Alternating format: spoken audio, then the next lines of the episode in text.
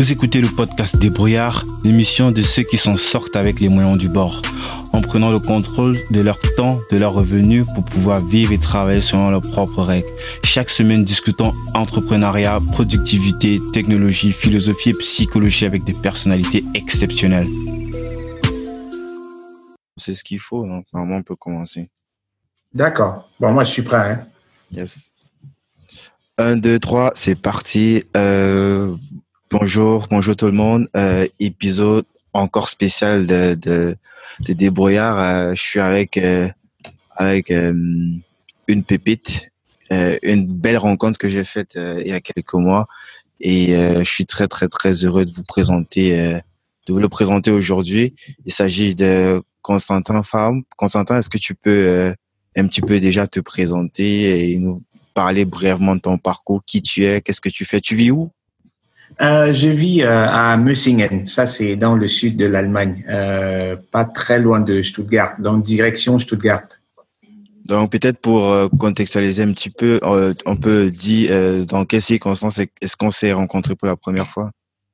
Oui, donc on s'est rencontrés, c'était dans le cadre d'un séminaire que je tenais sur l'immobilier et donc après euh, le séminaire, on a eu à échanger sur euh, les différentes astuces euh, pour réussir dans le secteur de l'immobilier. Et c'est là que j'ai euh, compris que tu pouvais être un atout pour euh, les différentes activités que je menais.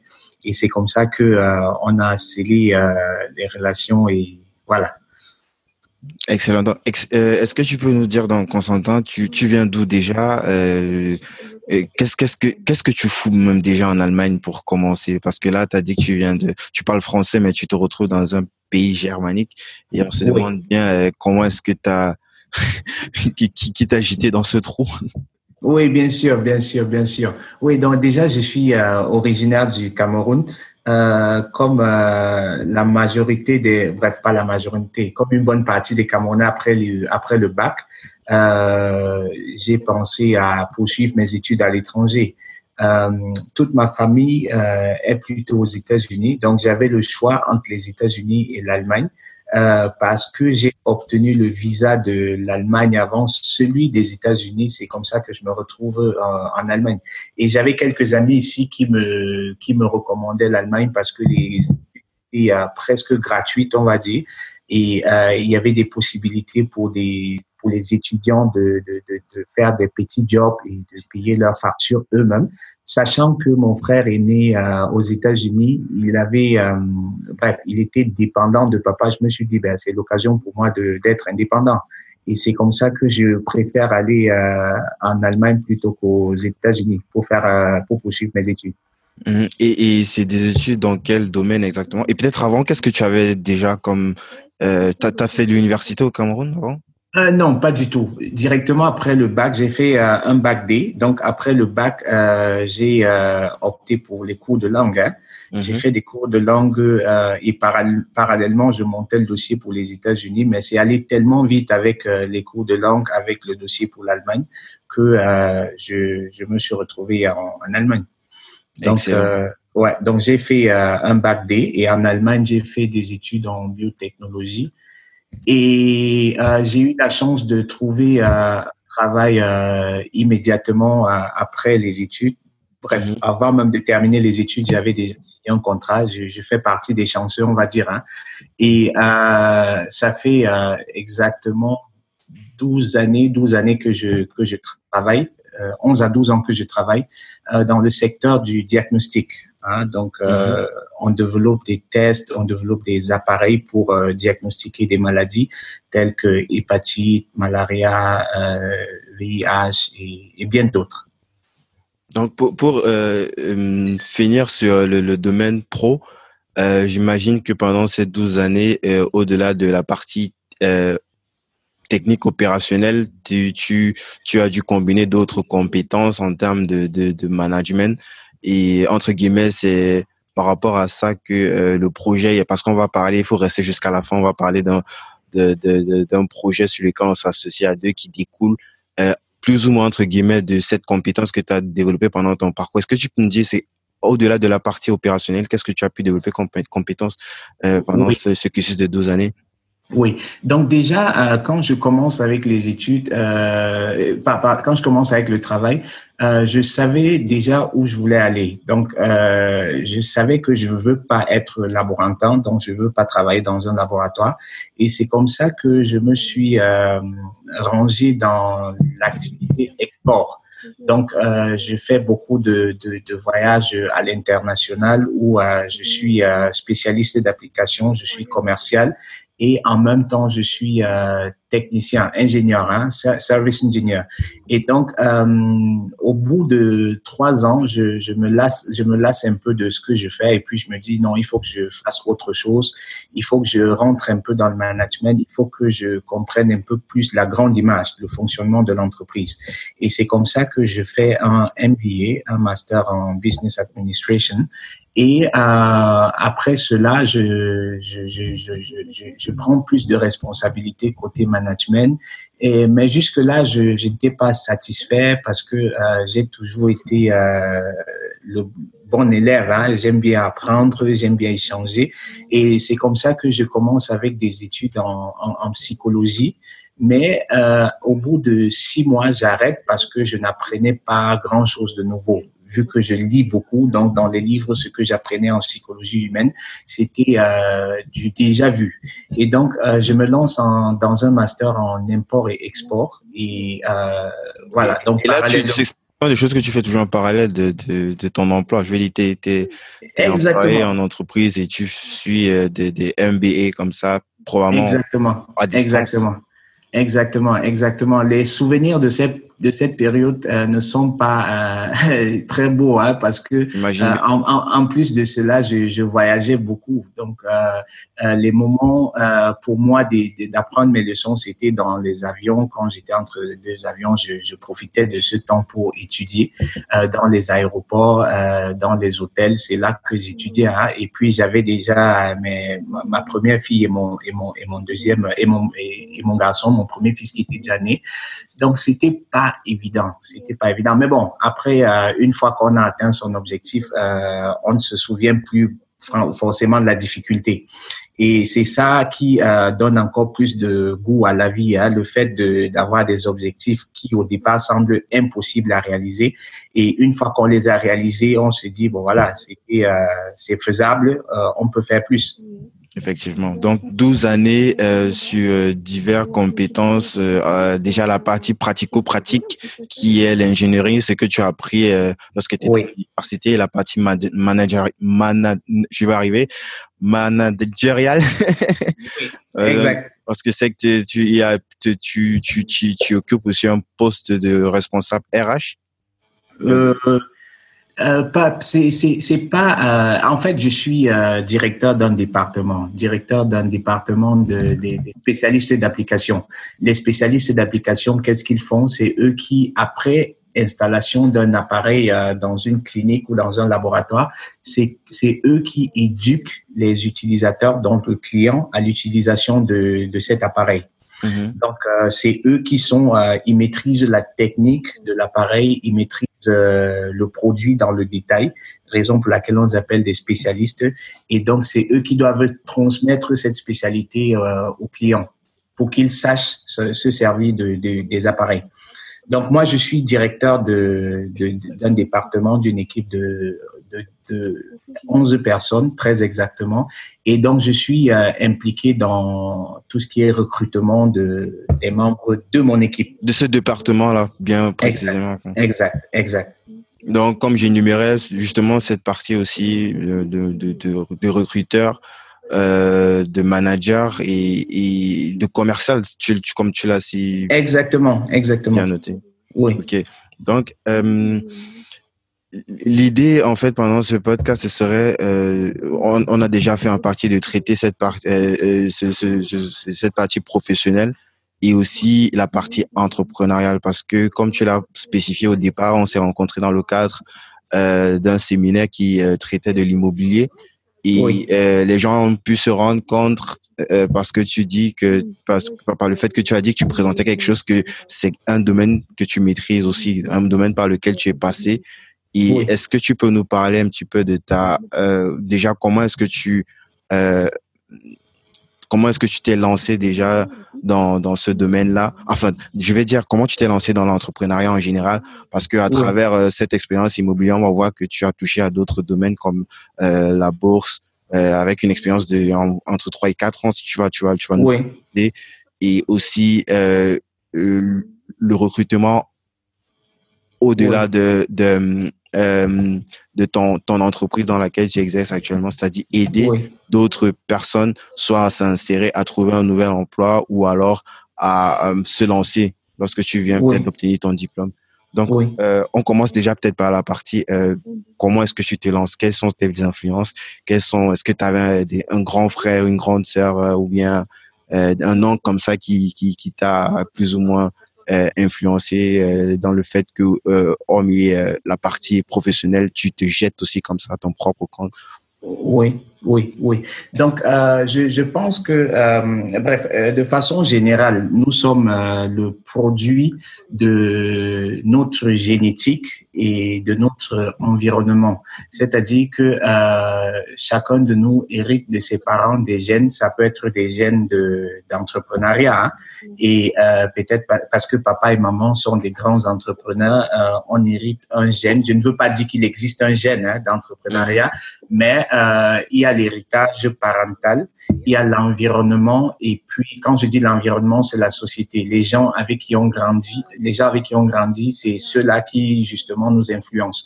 Donc moi, j'ai eu la chance euh, d'hériter non seulement des gènes entrepreneuriaux de mes parents parce que papa et maman sont des euh, sont entrepreneurs depuis que je les connais, depuis que je suis venu au monde, je les connais entrepreneurs et aussi euh, l'environnement dans lequel j'ai grandi. Donc donc euh, non seulement au niveau de la maison, mais avec euh, les oncles, les tantes, c'est beaucoup d'entrepreneurs. Donc j'ai grandi dans un environnement où euh, on n'a pas peur de prendre des risques, un environnement dans lequel euh, euh, on est prêt à essayer et à apprendre de ses erreurs. Donc euh, ça, c'est peut-être un avantage que j'ai par rapport à, à d'autres personnes hein, qui veulent se lancer dans l'entrepreneuriat. Dans ce sens-là que je suis plutôt optimiste et très euh, result focus. Donc euh, moi, je c'est le résultat qui est ma grande motivation.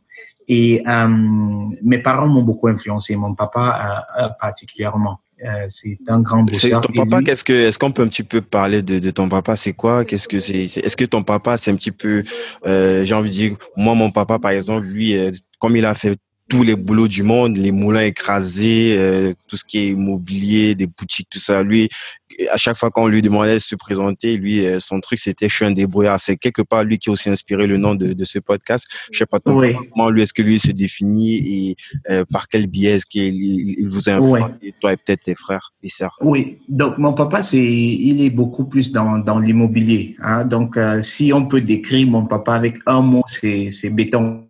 Hein? Béton. Lui, ouais, ouais, lui, c'est tous ses investissements, c'est dans le béton. Lui, c'est l'immobilier. Euh, il est 100%, 200% même, je dirais, immobilier. Euh, il est déjà architecte à la base et euh, donc il a fait des gros projets au Cameroun comme euh, les révisions de l'université de Chang. Il a fait des, des très grands projets. Je ne veux pas euh, citer, étaler ces, ces projets ici, mais mm. il a fait, euh, il fait partie de ceux qui ont construit le Cameroun, on va dire comme ça. Mm-hmm. Et, et, et, et, maman, quant à elle, elle a fait aussi elle a commencé, elle a eu une bonne évolution. Elle est partie euh, de, de, de, des sucettes, hein, euh, étant institutrice parce qu'elle m'a enseigné euh, à l'école primaire. Euh, je n'étais pas son meilleur élève. Elle était très, elle, elle, elle était, très, elle était très dure avec moi. Elle était très dure avec moi. Mais bon, je comprends parce que euh, étant son fils et tout, il fallait bien que je, je sois, je fasse partie de excellent. Donc, ouais. Exact. Donc il fallait être dur avec moi. Donc elle était euh, enseignante à l'école primaire et euh, elle vendait les, les sucettes, elle vendait les caramels pendant les récréations. C'est comme ça qu'elle a commencé et de là elle est passée à la à la friperie de la friperie, elle est passée au prêt-à-porter, du prêt-à-porter, elle est passée à... Ça veut dire qu'elle elle lâche le truc de, de, de l'enseignement ou en... Non, elle le fait parallèlement. Non, c'est wow. en parallèle. Elle fait parallèlement. Elle fait bon. Euh, bon, voilà, enseignant euh, au pays, c'est pour s'en sortir, il faut avoir une activité euh, secondaire. Parce que c'est pas très très bien rémunéré aussi. Hein. Exactement. Donc, euh, je pense que tout enseignant au pays qui a, voilà, qui est un peu, qui qui peut un peu réfléchir à côté, euh, il s'est fait une activité parallèle pour s'en sortir, pour joindre les deux bouts. Et donc, maman, elle est très battante. Hein. Après le prêt-à-porter, elle fait la ligne de, l'Afrique de l'Ouest. Donc, euh, elle y va pour euh, un mois. se fournir. Exactement, elle vient, elle revient avec des marchandises et c'est comme ça que euh, voilà qu'elle qu'elle vend ses marchandises. Et moi, je l'assiste pendant les vacances dans sa boutique. Hein. Mm-hmm. euh, donc, j'ai le sourire aux lèvres quand je pense à ça. Euh, elle, maman était plutôt du genre à nous gâter genre euh, la belle vie et tout. Mais moi, je, quand je faisais des tours dans sa boutique, je voyais qu'il y a des habits qui euh, qui étaient là depuis des mois. Et puis je lui disais, mais attends, maman, tu, je, je peux prendre ces habits-là, je marche un peu dans dans, dans la ville et on va voir si euh, elle me donc elle me donnait les prix et elle me disait si tu peux réussir à te faire un bénéfice de 500 sur ces habits-là ou de 1000 francs, tu le fais. Et c'est comme ça qu'en fin de journée, je me retrouvais à faire euh, 3000, 4000 donc, je lui, je lui versais sa recette. 4000 hmm, francs pour que, pour, parce que comme il y a d'autres euh, pays Exactement. des personnes avaient des devises différentes, donc l'équivalent de, ça doit faire combien en euros? Peut-être, je sais pas, 5 euros, 6 euros, je sais pas. Oui, oui, un truc comme ça. Donc, euh, ce que je faisais, je lui versais sa recette et puis euh, je lui disais, en plus de ta recette, je me suis fait 4000 et elle m'encourageait, elle me donnait encore euh, euh l'argent de poche. Et c'est comme ça que ça me motivait à venir à sa boutique, à faire euh, les tours de, de, du marché pour vendre ses... Voilà. Donc, ça, c'est pour ce qui est de papa et de maman. Très, déjà, très, déjà, très déjà très, très entrepreneur. oui. Jeune, Oui, oui. Et donc, exactement. Donc, moi, quand je, je grandis, quand j'ai fait des études, j'ai toujours une idée d'entrepreneuriat. Hein. C'est Pour moi, c'était, euh, il y avait rien de plus évident euh, que de faire dans, dans les affaires. Et donc, c'est comme ça que euh, je, je, je me lance dans l'immobilier, je me lance dans des activités comme la mode euh, parce que mhm. j'ai créé une marque aussi pour suivre les pas de maman hein, qui a fait dans, dans, dans la mode et je me lance une marque personnelle Ouais, c'est une marque personnelle. On peut citer comment ça s'appelle? Ouais, c'est en fait euh, c'est Farom, c'est mon nom. Donc la ah. marque porte mon nom et euh, elle est disponible sur euh, eBay. Euh, au départ, je vendais sur Amazon, mais avec Amazon, ça n'a pas très bien marché parce que les prix de d'abonnement de Amazon étaient plutôt voilà, on va dire élevés. Et mm-hmm. donc j'ai changé de stratégie en me positionnant sur, sur eBay. Ok. Et ça veut dire si on tape sur euh, eBay Farum, on va tomber sur tes, sur tes produits. Exactement, exactement, exactement. Ok, on, va mettre, euh, on va mettre les liens euh, dans la description de l'épisode pour ceux qui veulent voir un petit peu euh, c'est quoi comme produit? C'est juste des vêtements, des chaussures? Euh, C'est des, des chaussures, c'est des accessoires, ceintures, c'est aussi des. Euh, J'ai fait aussi des, des vestes, des vestes sur mesure, mais ça je ne je ne publie pas sur eBay vu que c'est sur mesure. Donc c'est sur commande. Commande et on te fait ça euh, exactement à ta taille quoi. Exactement. Donc je prends les mesures moi-même et puis je je, design la veste avec le client et euh, j'ai des j'ai des couturiers hein, euh, en Italie, en Espagne qui le font. Excellent, wow, c'est vraiment impressionnant. Donc, euh, ça, est-ce pour entrer dans le dur, est-ce que tu peux nous parler déjà de ton de ton premier investissement immobilier? Parce que je sais que tu as forcément une anecdote. Je, ne sais pas, tu vas me préciser. Est-ce que c'est ta résidence principale ou c'est euh, non, non, c'est pas la résidence principale. Euh, justement, il y, a une, il y a une grosse anecdote avec ta, ta résidence. Ouais, tu, justement. tu vas sûrement nous raconter ça plus tard, mais c'est quoi ton premier investissement? J'imagine que euh, euh, sur la partie immobilière, c'est là où tu as commencé peut-être à toucher des trucs un petit peu plus euh, complexe, mais à, à haut rendement, j'imagine. Ouais, ouais, ouais, exact, exact. Et, et avant de, de, de, rentrer dans les détails de l'immobilier, je voudrais peut-être commencer par la fin, hein, commencer par le, le, conseil de fin avant de revenir sur euh, le détail. Euh, euh, moi, j'encourage les, les, ceux qui nous écoutent à, à viser euh, très haut. Pourquoi? Parce que euh, les choses que nous craignons le plus, hein, c'est, c'est, ce sont ces choses-là qui sont faites pour nous. Euh, nous sommes des êtres de rêve, d'imagination. Quand, quand vous voyez un bébé qui vient de naître, il passe son temps à rêver. hein, à mhm. rêvasser. Euh, et donc, nous sommes des, des, des êtres de rêve. Et très souvent, les, les rêves, les gros rêves que nous avons sont ceux-là qui nous font le plus peur. Mais euh, c'est ceux-là pour lesquels nous devrions marcher. Nous devrions nous mettre en marche, en œuvre pour réaliser euh, ces rêves-là. Donc moi, euh, je, j'entendais toujours parler de l'immobilier. Euh, ayant grandi dans l'immobilier, c'était évident, mais en même temps pas évident pour moi parce que je voyais mon papa construire des maisons et euh, donc, je savais que c'est possible de le faire.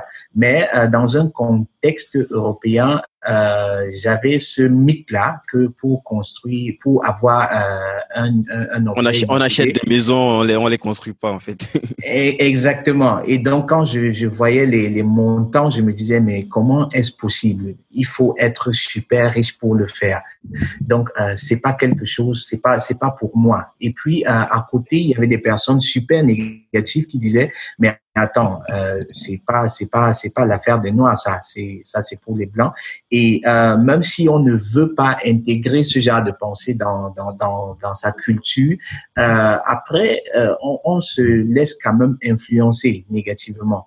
Donc après je me dis ok si on ne s'investit pas dans l'immobilier, c'est peut-être parce que on n'a pas les informations que les autres ont. Parce que ceux qui le font, ils ne sont pas des magiciens, ils ne sont pas des super-héros comme on voit dans les films. Ils ont sans doute quelque chose que moi, je n'ai pas. Et donc, je commence à faire des recherches, je m'éduque sur euh, YouTube, euh, j'essaye de comprendre comment l'immobilier, ça fonctionne euh, en Europe, plus précisément en Allemagne.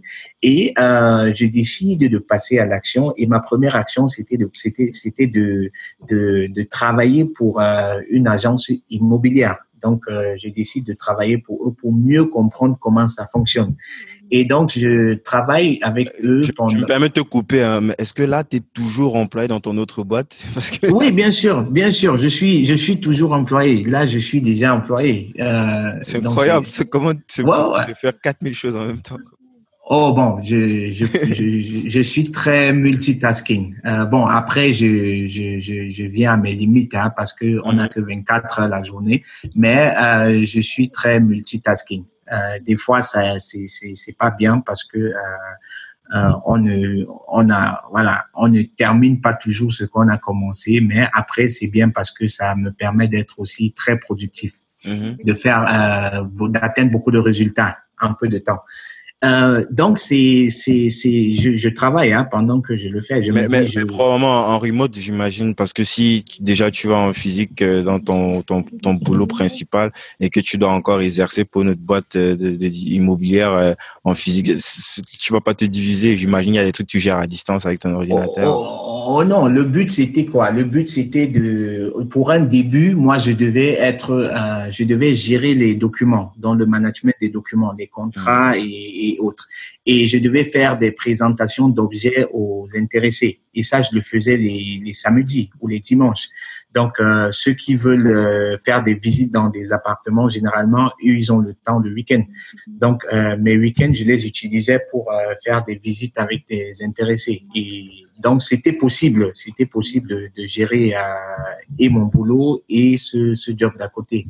Euh, mais sauf que j'ai pas fait ce job pendant très longtemps. J'ai commencé avec euh, ce qui est management de documents. J'ai rangé les documents, je les scannais, je les rangeais dans des dossiers électroniques et euh, je tombais sur des dossiers qui euh, qui m'interpellaient et euh, des dossiers de personnes qui, qui investissaient, c'est ça Des acheteurs, exact, des, investisseurs, exact. Et donc, je suis tombé sur un dossier qui a tout changé. Hein. C'est le dossier d'un, euh, il était mécanicien de formation, 21 ans, et euh, il était à son troisième achat. Donc, avec un salaire de 1000, je pense 1600 euros de net, euh, il, il, était à son troisième achat et moi je me dis mais attends comment est-ce possible? Avec 1600 euros avec 1600 euros il est à son troisième achat et moi j'ai euh, c'est pas moi 600 euros, 700 euros net en plus que lui. c'est vrai, j'avais des responsabilités familiales, hein, mais après je me suis dit c'était vraiment l'élément déclencheur. Je me suis dit donc au final c'est pas une question de c'est pas qu'une question d'argent parce que côté argent je peux aussi m'acheter ce je sais pas, des, ne serait-ce que des petits appartements ou même des garages. Euh, et c'est comme ça que je me dis non, ici, il faut que je me lance. Et donc, je dis à mon boss, moi aussi, je voudrais acheter. Euh, je ne veux plus être que employé, je veux être investisseur. Et euh, il me dit, euh, voilà, tu apportes tel document, tu apportes... Euh, il me donne une liste de documents à fournir. Le lendemain, j'ai tout préparé, je lui ai apporté les documents et il me dit, euh, voilà, on a un truc dans notre portfolio qui serait peut-être intéressant pour toi. Euh, tu réfléchis, est-ce que tu veux je lui dis, je ne comprenais même pas encore comment ça fonctionnait, mais je lui ai dit, euh, je ne veux rien savoir, je veux me lancer. Peu importe les risques qu'il y a à prendre là-dessus, est-ce que je peux financer? Il me dit, oui, tu peux financer, tu peux, c'est finançable. Tes, tes moyens te permettent de le financer. Non, mais sinon, il faut pas il faut se lancer, mais il faut quand même euh, aller étudier le truc. Hein. On ne dit pas aux journalistes, hey, levez-vous, partez demain. Faites-vous former avant, ensuite lancez-vous. Et euh, oui, bien sûr. C'est le conseil que tu vas probablement donner aux gens qui vont, bien comprendre par rapport à ton parcours. Bien sûr, bien sûr. Non, en fait, c'est je, je veux juste mettre, mettre l'accent sur ma motivation parce que mhm. j'étais j'étais formé. J'ai bien dit, euh, j'ai commencé par des formations sur YouTube et donc euh, passer à, à l'action pour moi, être dans le concret, c'était déjà d'intégrer l'agence immobilière hein, pour être dans le concret. Euh, quand je m'engage sur euh, l'appartement, euh, quand je dis, je, je, je, il y a des détails que je négligeais. Hein, je n'étais pas, je ne maîtrisais pas beaucoup la partie financière, des calculs de rentabilité et autres. Moi, j'ai fait entièrement confiance à mon boss sur ce coup. je me suis dit, bon voilà, il ne va peut-être pas me, pas, je vais pas me retrouver dans la gueule du loup. Hein? Euh, donc, euh, je, je, je, lui ai fait confiance, hein, mais après, comme dans toute affaire, comme dans tout business, dans tout business, à un moment donné, euh, tu dois arrêter de faire des calculs et, et te lancer, parce que plus tu calcules, plus tu t'éloignes de, de l'action hein, parce qu'il y a toujours des... Tu donnes l'espace aux peurs hein, de t'envahir et de te paralyser, de créer le brouillard dans tes actions. Euh, ça, c'est mon expérience personnelle. Hein. Euh, plus tu réfléchis sur, sur, sur, sur, une activité, sur un business, euh, si déjà dès le départ tu avais des peurs, euh, tu ne vas que donner l'espace à ces peurs-là de, euh, voilà, de te paralyser. Donc, c'est comme ça que j'investis dans le premier, euh, le premier business hein, avec le soutien de mon épouse qui aussi était très motivé euh, parce qu'on le fait ensemble. Hein, euh, ah, vous, en fait, vous investissez à deux à chaque fois. Ouais, bien sûr, bien sûr. On est, là, ça, ça, ça, rend le dossier beaucoup plus consistant parce que là, on va, on prend, on fait peser le risque sur vous deux. Donc, Exactement. Pour la banque, c'est moins risqué. Hein. Si, euh, juste pour que nos, nos auditeurs comprennent, quand je parle de risque pour la banque, le fait d'avoir un crédit sur deux personnes, si l'un des, si moi, par exemple, en tant que principal du, crédit, euh, si je décède, la banque aura euh, une personne, euh, voilà, mon épouse pour payer, pour rembourser le crédit. Donc, le risque est moins élevé pour la banque. Effectivement, je, je peux faire peut-être un autre parallèle aussi avec la partie plus business de l'immobilier. lorsque tu, tu, achètes un appartement et que tu mets cet appartement là en location, pour la banque, c'est vraiment beaucoup plus intéressant parce que en fait le crédit repose sur deux personnes. Si ton locataire ne paye pas le loyer à la fin du mois, c'est toi qui payes le loyer, contrairement au fait que si c'est ta propre résidence principale où le risque est beaucoup plus élevé pour la banque. Exactement. Exactement. Donc, euh, la résidence euh, à, utilise, à usage personnel, c'est c'est un passif, hein. C'est pas c'est pas un actif parce que mmh. c'est. Mais là, on parle en temps, pas vraiment en termes de, de, business, en termes de d'investissement, parce que si euh, Exactement. on va revenir sur ton cas en mode tu tu veux ta résidence principale, c'est un projet. Donc, tout dépend du projet de base. Si ton projet de base c'est de, faire et là, c'est tu vas nous parler un petit peu de de, de de ton cas avec ta résidence principale. Si c'est ton projet de vie, et ben ben why not? Mais en termes de business généralement c'est conseillé de faire plutôt l'inverse euh, commencer par euh, un truc euh, en location ça peut être en saisonnier ou plus longue durée et là c'est ça crée une meilleure confiance sur le long terme pour la banque et potentiellement de pouvoir multiplier cette action et acheter d'autres biens quoi Exactement. Donc, ce que les auditeurs doivent comprendre, c'est quoi? C'est euh, quand vous avez un appartement que vous mettez en location, comme tu l'as bien dit, Guy, le remboursement, en fait, vous, vous, vous prenez un crédit auprès de la banque, hein, mais c'est le, le locataire qui rembourse ce crédit. Donc, euh, vous êtes marqué dans les papiers de la banque comme étant euh, le propriétaire du crédit, mais en réalité, celui qui à qui euh, le propriétaire de ce crédit, c'est votre locataire. Donc, c'est lui qui rembourse le crédit et ça fait, ça rend la chose beaucoup plus intéressante pour la banque. C'est encore plus intéressant si euh, vous avez un cash flow positif, c'est-à-dire que la différence entre votre dépense sur cet objet immobilier et vos entrées, c'est-à-dire la location, sont, euh, si la différence est positive, c'est plus intéressant pour la banque parce que ça augmente votre revenu. Et pour nuancer, avec aussi les charges compris. Donc, c'est pas, tu, tu vas pas euh, prendre un appartement loué comme ça et juste faire le différentiel sans tenir compte du fait que tu pourrais euh, potentiellement payer des impôts ou payer des les charges de toutes les façons sont obligatoires. Bon, pour les impôts, il y a encore d'autres. Euh, on va pas aller dans les détails, mais il y a d'autres façons d'optimiser les choses de telle sorte que sur cinq ou six ans, tu ne payes pratiquement aucun impôt. Mais bon, ça, ça sera pour un autre podcast. Donc, exact. Euh, donc, euh, tu, tu, tu, te lances directement et tu fais confiance comme ça à ton boss. Et oui. que. Euh... Ouais, et les choses se passent tellement vite, les choses se passent tellement vite que quelques temps après, on renouvelle l'action, hein, on passe à, à d'autres investissements. Et euh, jusqu'ici, ça se passe plutôt bien. Euh, mais euh, au fur et à mesure que j'agis, euh, avec mon épouse, on comprend mieux le business et on gagne en confiance. Et c'est comme ça que euh, euh, c'est comme ça que on, on, on, fait de plus en plus d'achats. Et est-ce que pour ce premier achat, euh, tu, tu, euh, on a tout à l'heure, tu es dans le positif euh, Oui, je suis dans le positif pour le premier, je suis dans le, je suis dans le positif. Euh, en août de cette année, non de l'année dernière, autant pour moi, août de l'année dernière, j'ai justement pu, j'ai augmenté le loyer, euh, ce qui fait une amélioration hein, du, du, rendement de, de, de cet appartement. Mm -hmm. Je parle du premier, oui. Ouais. Pour ce qui concerne Donc, aussi euh, l'augmentation de loyer, tout ça, ce sont des trucs que, bon, on va pas entrer dans le détail que. C'est réglementé pourra, par la loi. Ouais, en plus, on pourra peut-être faire un autre épisode dédié à ça. Ça, ça sera beaucoup plus. Oui IMO parce qu'il y a quelques spécificités techniques que tu as dû euh, te brûler les doigts parfois pour comprendre. Donc, oui, bien sûr, bien sûr. Et Donc au départ, au départ, moi, je, je, je, j'agis tout seul. Je fais mes recherches, je fais euh, je, les finances, je m'en occupe. Mais après, c'est ça, ça prend tellement, ça me prend beaucoup de temps. Et vu que je suis actif sur plusieurs fronts, donc moi, une question qui anime beaucoup ma vie, c'est euh, comment je peux faire plus avec moins d'efforts. Hein? Comment je peux avoir plus de résultats avec euh, 80-20. Exactement.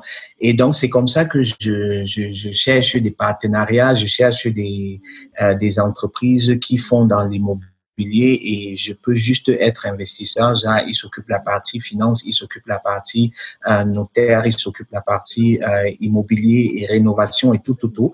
Et euh, avec mes calculs, si les calculs sont bons, je, je, je m'engage juste avec, euh, avec le, mon apport financier.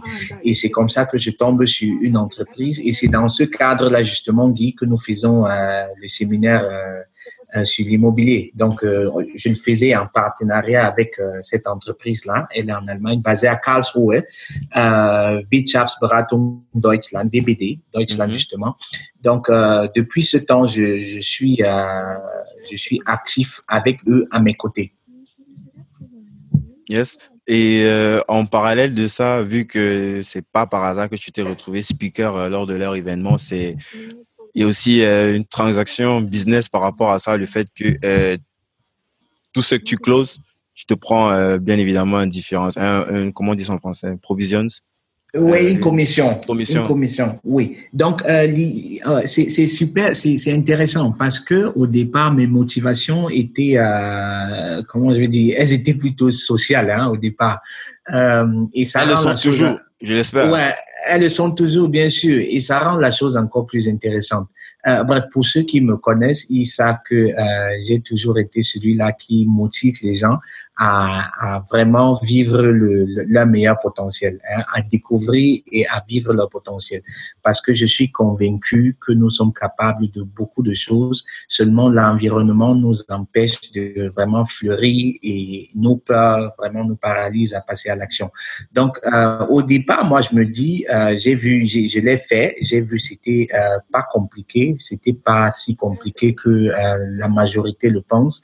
Euh, c'était même très facile. Et puis je me suis dit, mais attends, euh, tout Africain devrait faire pareil. Tout Africain devrait euh, avoir investi dans l'immobilier en Allemagne parce que des objets, il y en a tellement. Euh, les ingénieurs euh, euh, africains, camerounais en Allemagne, ils ont des bons salaires comparés aux, aux mécaniciens. Hein, ils ont des, des, très bons salaires. Et, puis je me disais, mais attends, pourquoi est-ce que les Africains ne font pas, euh, n'investissent pas dans l'immobilier? Ça, c'est un investissement garanti, peut-être pas pour soi, mais pour les enfants.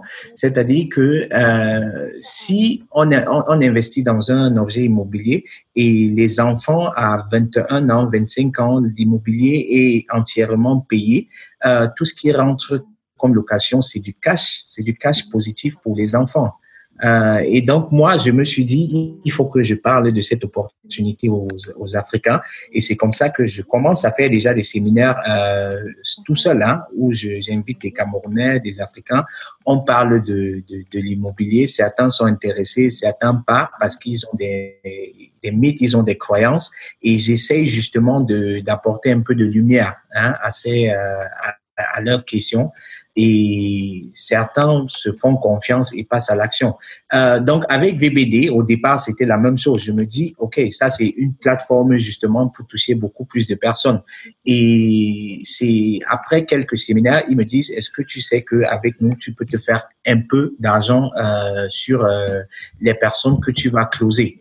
Et je me dis, ben pourquoi pas? Euh, vu que mes motivations dès le départ étaient sociales et étaient plutôt à motiver les gens à passer à l'action. Euh, vous me donnez, c'était un peu comme la cerise sur le gâteau, on va dire comme mm -hmm. ça. Ah, Donc, euh, je, je, je, me fais aussi un peu d'argent euh, sur les commissions, euh, mais je, comment je vais dire ça? Je ne mets pas l'argent devant. Pourquoi? Parce que euh, je, je veux me rassurer que les gens qui investissent, qui comprennent ce, ce, ce qu'ils font mm -hmm. et qu'ils euh, soient convaincus de ce ah, qu'ils font. C'est clair, là, le, le, bénéfice ou l'argent ou ce que tu peux recevoir comme récompense, c'est juste une, con, une conséquence logique de, de, de, ta démarche. Donc, c'est ouais. clair, tout, tout, tout, le monde comprend ça. Donc, ouais. euh, euh, tu crées ce partenariat-là avec VBD, euh, tu investis déjà toi-même en tant que personne et aussi tu évangélises ouais. comme ça d'autres personnes à faire la même chose que toi pour euh, aspirer à atteindre euh, cet objectif-là, d'être soit libre financièrement ou de, de préparer l'avenir de ses, ses enfants.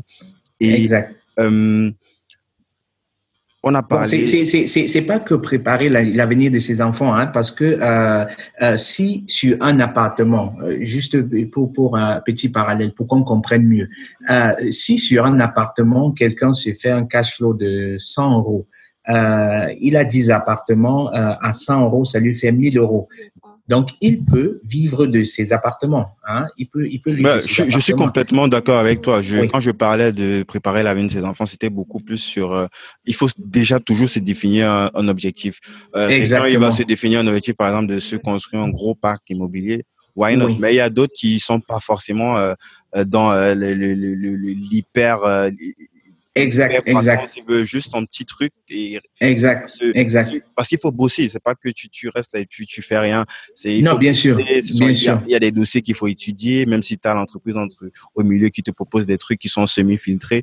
Euh, il y a bien quand sûr. même un boulot qu'il faut faire si tu veux atteindre un certain type d'objectif. Si tu veux vivre juste de ça. Bien sûr, bien quand sûr, je parlais de, bien de, sûr. De, de, préparer l'avenir de ses enfants, c'est parce que pour certaines personnes, c'est ça leur objectif de vie. Why not? Oui. Pour des gens euh, de nos de la communauté généralement africaine ils sont plus des projets euh, genre euh, la, la, la, famille les enfants et oui oui. ça c'est je sais pas c'est pas un jugement de valeur c'est chacun qui, qui a ses non c'est clair c'est une question de stratégie et c'est à chacun de définir sa stratégie. Quand on parle d'immobilier il ne s'agit pas juste d'acheter et de et de mettre en location parce que même en sinon c'est facile tout le monde tout le monde peut peut acheter exact. Il faut il faut est-ce que tu peux acheter le bon objet et faire de l'argent? Ça c'est notre sujet oui, oui. Non, c'est une question de stratégie. Et il faut définir sa stratégie avant de s'y lancer. Mais euh, comme euh, toute chose, hein, il faut s'informer, il faut comprendre la chose parce que euh, très souvent, quand on est stressé ou quand on a peur de faire quelque chose, c'est l'ignorance qui est à la base. C'est parce qu'on ne comprend pas. Et au lieu de, au lieu de, de prendre les coups chemin et de dire euh, c'est pas un business pour moi ou c'est pas un business pour les Africains, euh, il vaudrait mieux de s'informer. Il vaudrait mieux de se rapprocher de ceux qui l'ont fait et de savoir comment est-ce qu'on fait. Parce que c'est à ce niveau-là que beaucoup de nos frères pêchent. Euh, juste euh, dit, c'est pas. Bref, ils s'accrochent à leurs croyances plutôt que de s'accrocher aux gens qui l'ont déjà fait et savoir comment ils ont fait. Effectivement.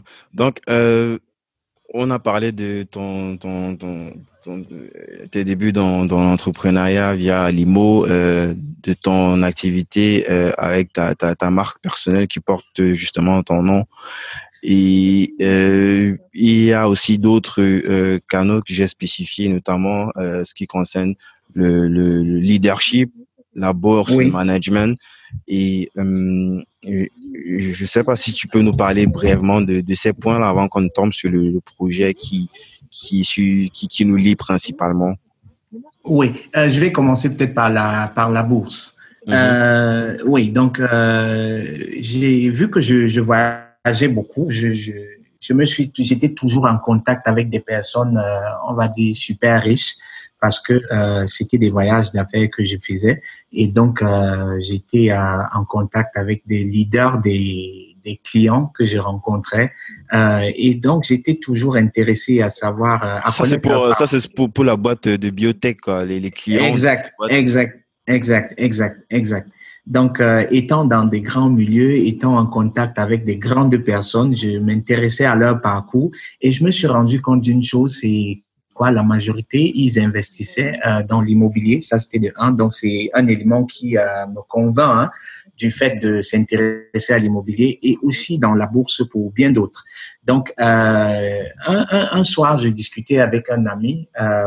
Il me dit, lui, il fait dans, dans la bourse. Je, lui, je lui pose des questions, ça se passe comment et tout et tout et tout. Il me dit comment ça. Bref, il me décrit un peu en, en gros comment ça se passe et il me parle des actions sur lesquelles il a investi. Et donc, euh, moi, je me dis, oh, ça, ça a l'air intéressant. Euh, comme avec euh, les autres activités, je m'éduque sur YouTube comme d'habitude, hein, je passe très vite à l'action. Je me dis que sur YouTube, tout ce que je pouvais faire à l'instant, je l'ai fait, comme créer un compte, un compte de trading. Donc, je crée ça sans même savoir comment ça se passe. Je sais qu'il faut créer un compte. Je crée le compte. Je continue de m'éduquer et c'est comme ça que je passe très vite à l'action. Hein.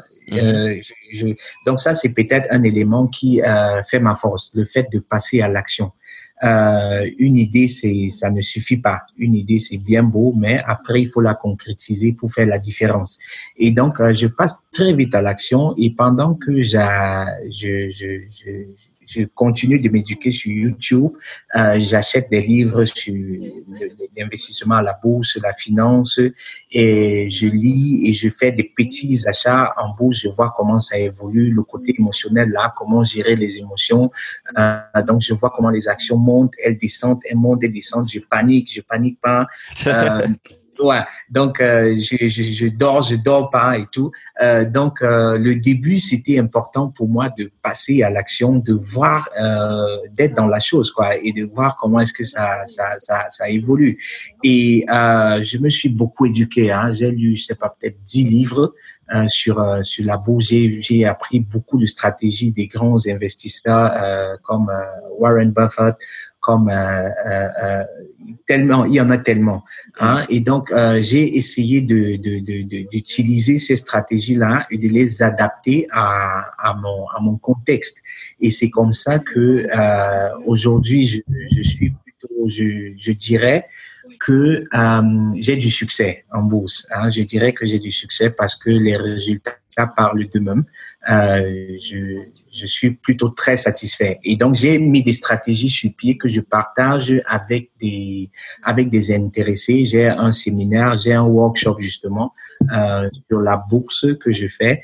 Et jusqu'ici, ceux qui ont participé à ce séminaire m'ont donné un, un retour positif. Ils sont super excités. La stratégie, en fait, c'est quoi? Parce que quand on parle de bourse, euh, on, on pense directement au risque. Hein, on pense directement au risque et on n'est pas prêt à s'engager parce qu'on se dit on va perdre tout son capital, on va perdre tout son argent. Et moi, généralement, euh, moi, ce que je dis aux gens, c'est investir dans toute chose. Hein, c'est ça, c'est ça ne s'applique pas qu'à la bourse. Euh, même si tu décides de créer une entreprise, investis le montant que tu peux supporter. Hein? C'est-à-dire, il faut investir de telle sorte que tu sois capable de dormir la nuit. Parce que si, c'est pas ça le but. ouais le, but de l'investissement, ce n'est pas de te stresser, c'est de te, euh, c'est de t'enlever un certain stress, hein, le stress mmh. de la pauvreté et tout.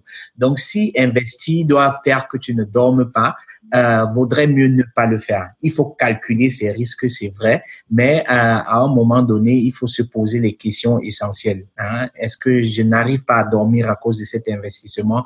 Euh, C'est qu'il y a un problème. Hein. Soit c'est un manque d'information, soit c'est un manque de stratégie. Et donc, moi, la stratégie que je propose aux gens, c'est euh, euh, c'est une stratégie à risque asymétrique, c'est-à-dire que avec le minimum de risque, tu puisses avoir le maximum de gains. Hein, je l'ai dit aussi. Toujours 20-80. Toujours, toujours, le même principe. Toujours, toujours. Donc, moi, je suis toujours dans cette optique-là. Euh, avec le minimum d'efforts, le maximum de, de résultats. C'est la technique du paresseux. Hein. Euh, je suis convaincu que de nos jours, il ne faut pas, il faut pas transpirer. Hein. Il faut pas euh, être, il faut pas transpirer pour réussir. Nous sommes en 2019, bientôt 2020. Euh, les choses ont beaucoup changé, les choses ont beaucoup évolué et euh, il faut juste s'informer. Donc la stratégie consiste à quoi? À investir sur des entreprises qui ont du potentiel hein, et sont sous-évaluées.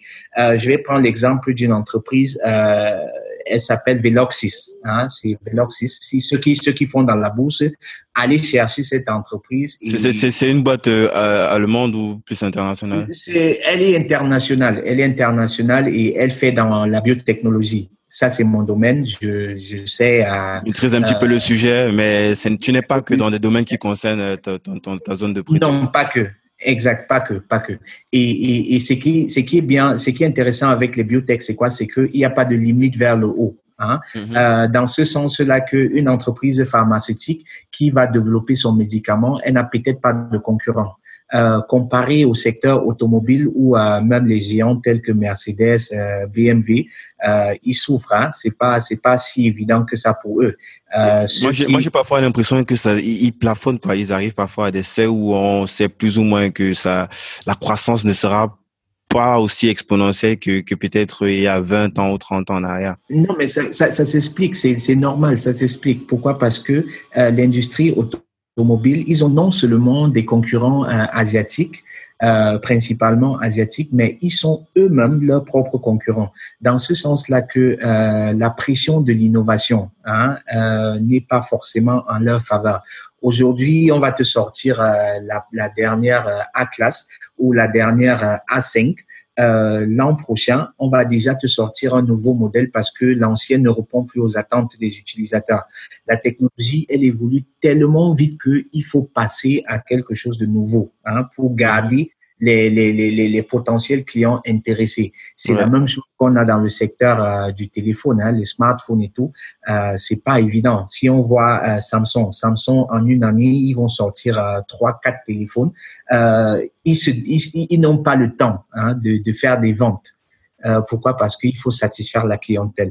Euh, par contre, dans le secteur, ils font quand même des ventes. Hein, c'est quand même ils sont, non, non, Samsung sont parmi les, les, les troisième, troisième ou quatrième meilleurs vendeurs. Bien hein. sûr, bien sûr, bien sûr. Non, Samsung, euh, ils n'ont pas de. Mais hein. peut-être, mais peut-être, comme je parlais de plafond tout à l'heure, c'est peut-être l'industrie commence peut-être à s'essouffler peu à peu du fait de euh, le fait qu'on soit toujours dans l'hyper innovation et c'est bien sûr. de, de, d'évoluer aussi en, en sans compter même les mouvements sociaux les gens qui parlent de consommation de, de, consommer vers, si on revient sur l'automobile, le fait qu'on commence à pousser de plus en plus les voitures électriques. Bien sûr, bien sûr, bien sûr. Par contre, dans, dans le, en biotech, euh, tu as une technologie, tu as ta patente sur la technologie pour euh, 10 ans, 20 ans, euh, et tu es le seul, euh, tu n'as pas de concurrence, hein, et tu es le maître des prix que tu fais tu vois. Donc euh, ça c'est euh, un avantage du domaine biotech hein, comparé à tout ce qui est technologie, high-tech, euh, smartphone, électronique et tout là.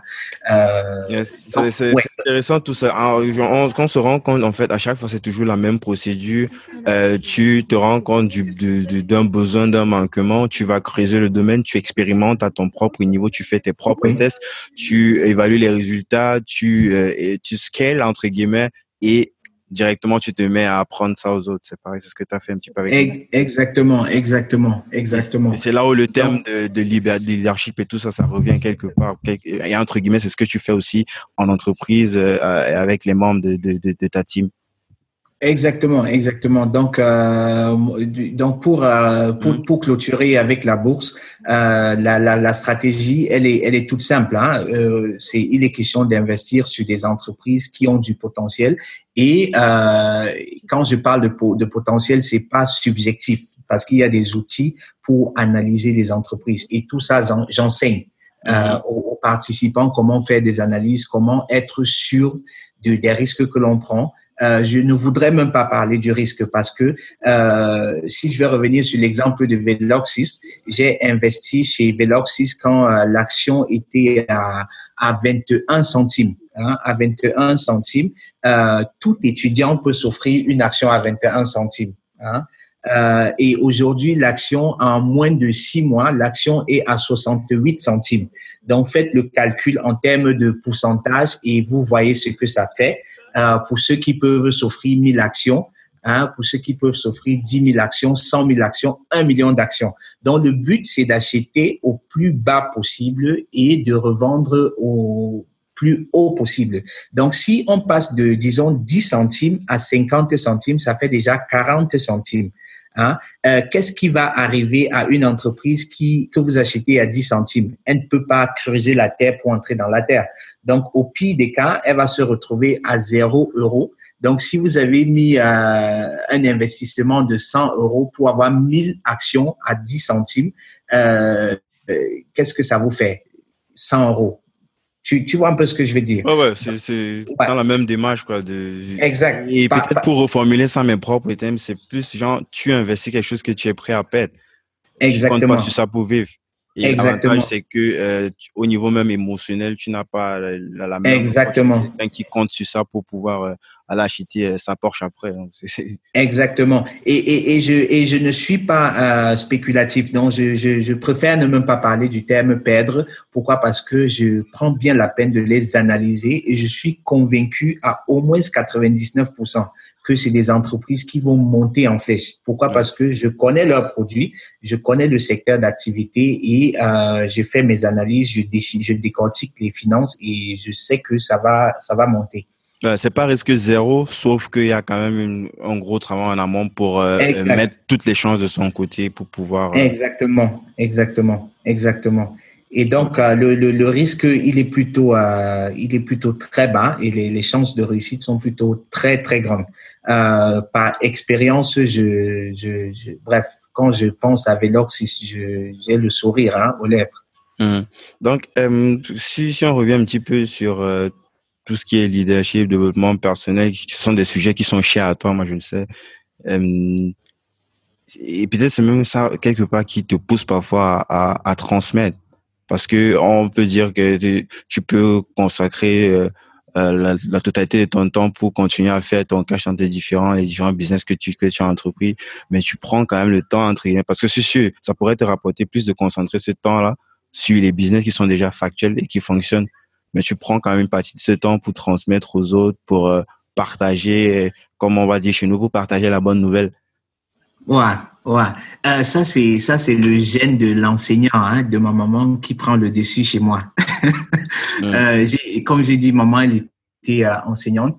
Et, et tu vas voir que euh, la majorité des, des, des bref, dans mon approche, il y a non seulement le business, donc euh, côté paternel, et aussi euh, l'éducation, l'enseignement, mmh. euh, transmettre aux, aux, gens comment je fais pour réussir. moi, je suis convaincu d'une chose être être riche ou avoir beaucoup d'argent, c'est pas c'est pas difficile. Hein. le, le, le, la difficulté, c'est de c'est la gestion de ses peurs. Hein, c'est la gestion de, de, ses peurs parce que euh, chacun de nous a des très gros rêves, a des très grands rêves, mais euh, on ne laisse pas ces rêves-là s'exprimer. On ne laisse pas notre personnalité euh, s'exprimer. Euh, et du coup, je, je, je, je, fais face à beaucoup de personnes qui ont des idées géniales, hein, qui euh, ils ne, ils ne savent même pas euh, en quoi, euh, bref, ce dont ils sont capables. C'est-à-dire que je me retrouve toujours en train de croire plus aux gens qu'ils ne croient en eux. Et des fois, je me dis, si seulement ils pouvaient croire en eux comme je croyais en eux, tu vois, ils réaliseraient des, des, de, de, très grandes choses. Euh, Aujourd'hui, peut-être parce que j'ai un parcours où j'ai essayé, j'ai eu des échecs, euh, j'ai gagné en confiance. Euh, ça, ça paraît peut-être évident pour moi, hein, mais je sais que ce n'est pas évident parce que euh, autour de moi, je vois des gens qui s'efforcent hein, à faire des choses, qui euh, bagarrent avec euh, euh, le sabotage personnel, hein, c'est-à-dire ne croient pas en eux, ils sont très négatifs. Et c'est pour ça que je m'intéresse beaucoup au développement personnel, non seulement de ma personne, mais aussi des gens autour de moi parce que ils sont le potentiel est énorme, le potentiel est énorme. Euh, j'ai créé par exemple un club que j'ai appelé euh, Creativity Club, le club de la créativité. Euh, un club qui rassemblait des étudiants de plusieurs départements, hein, des électroniques, machine and bow, euh, ingénierie. Euh, génie mécanique, parce que c'est pas tout le monde qui comprend en français. oui, génie, bow, c'est pour génie mécanique. Génie mécanique, électronique électronique, biotech et tout. Donc, euh, on, on, réfléchissait ensemble sur des sur des sujets, hein, et euh, c'était impressionnant de voir comment plusieurs personnes de différents domaines pouvaient contribuer à la construction de quelque chose. C'est-à-dire qu'il y avait des idées, euh, il y avait une idée de base, mais on voyait du biotech, on voyait du génie mécanique, on voyait de l'électronique, on voyait vraiment de tout là-dedans. Et euh, c'est autant de choses qui, qui, qui m'ont inspiré dans mon parcours à partager de, de plus en plus avec les gens. Mais après, euh, il y a des gens qui veulent apprendre, il y en a qui ne veulent pas apprendre et on se dit, voilà, on fait avec ce qu'ils veulent hein, ou qui, Excellent. Donc, euh, pour revenir sur euh, euh, certains, j'ai dû voir défiler sur les réseaux, notamment mes réseaux et les réseaux de, de, de, de consentants aussi, un projet au nom de Super Séducteur de recruteurs. Donc pour euh, pour euh, pour expliquer un petit peu comment tout ça naît, euh, moi ça fait déjà et on en, on en a parlé un petit peu en off lorsqu'on s'est rencontrés. Moi j'avais des déjà des idées depuis très longtemps de créer une sorte de de, de hub de, de plateforme comme ça où les gens pouvaient peut-être après euh, une formation bien spécifique ou alors euh, euh, lorsque tu peut-être tu as arrêté de bosser à un autre endroit où tu as envie de changer, tu as envie de trouver un nouveau boulot, une plateforme comme ça intermédiaire qui faciliterait en fait le fait de trouver un nouvel emploi en fait. Et, mais c'était l'idée n'était pas très claire dans ma tête. J'ai travaillé sur le projet, j'ai même fait une sorte de de, de, de POC, de proof of, of concept et, il y avait un site qui existait déjà. J'ai pas poussé le truc plus que cela et le fait de t'avoir rencontré, de voir ce que toi tu avais déjà commencé à lancer entre guillemets, ça m'a, ça m'a euh, convaincu que c'est c'est ça que j'avais besoin de faire et c'est vers toi que j'avais besoin de me rapprocher pour faire ce truc là parce que toi tu avais déjà non seulement l'expérience de près de, de 10 de 12 ans dans dans dans dans dans la partie pro en en tant que que en tant que euh, euh, euh simple travailleur et après recruteur. Donc, tu, étais des deux côtés, tu sais, tu sais exactement euh, comment est-ce que ça se passe des deux côtés. Euh, Et moi, euh, j'ai euh, peut-être toi, pour commencer, peut-être tu peux l'expliquer. Qu'est-ce que toi tu faisais déjà avant, avant qu'on ne lance ça de façon plus industrialisée? Qu'est-ce que toi tu faisais déjà en termes de d'accompagnement de, de, personnes qui soit euh, sont à la recherche d'un nouvel emploi après les études, oui, veulent se reconvertir? Oui, donc déjà, euh, je vais commencer par moi. Hein. Euh, moi, comme je l'ai dit au, tout au début de, de, de, de l'émission, je savais où je voulais aller. Hein, et c'est, j'attire encore l'attention de, nos auditeurs là-dessus. Euh, il faut savoir où l'on va. Euh, c'est comme euh, le navigateur. Hein. Si vous entrez dans votre voiture et vous n'avez pas de système de navigation, vous voulez partir de, de, de Douala à, à Bafoussam. Pour ceux qui ne connaissent pas la route, il y a de fortes chances que vous vous égarez en cours de, de route. Bon, c'est vrai que c'est une ligne droite, hein. c'est très simple, mais c'est juste illustratif.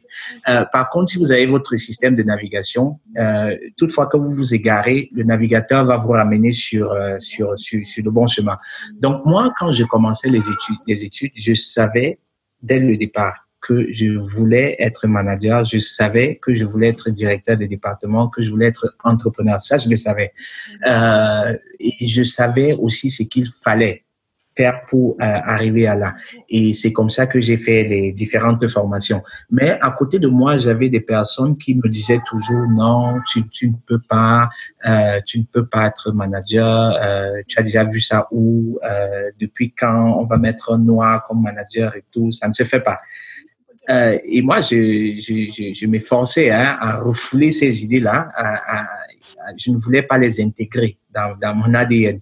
Et je, quand j'ai réussi, hein, j'ai réussi à, à j'ai atteint ce que je voulais. J'ai tout simplement compris que euh, il fallait une bonne dose de volonté personnelle et il fallait aussi s'activer pour atteindre ce que l'on veut. Et je sais que beaucoup, comme moi, font face à cette situation-là. Hein. Ils veulent bien atteindre des, les sommets. Hein. Ils veulent bien euh, vivre leur rêve, mais parce que l'environnement n'est pas favorable, euh, ils se découragent très vite et donc, moi, mon objectif, c'est de prouver à ces personnes-là que vous pouvez, hein, vous devez croire en vos rêves, vous devez croire en ce que vous voulez. Et, si vous ne croyez pas, c'est pas une autre personne qui va, qui va croire. Parce que généralement, les personnes qui découragent, elles découragent parce que, soit parce qu'elles ont essayé, elles n'ont pas réussi, ou parce qu'elles n'ont même pas essayé et savent qu'elles ne peuvent pas réussir. Donc, c'est, elles veulent satisfaire leur ego Hein, en, en, en, en, se disant que je ne suis pas seul dans cette situation. Le fait qu'elle ne soit pas seule, ça satisfait leur ego. Hein.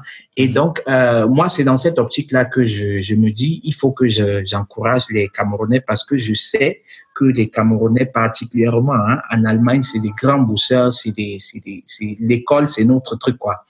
Euh, on a des fois, je me dis, euh, si on pouvait moins fréquenter pour plus investir ou pour plus euh, créer des entreprises, vraiment le Cameroun serait très très développé.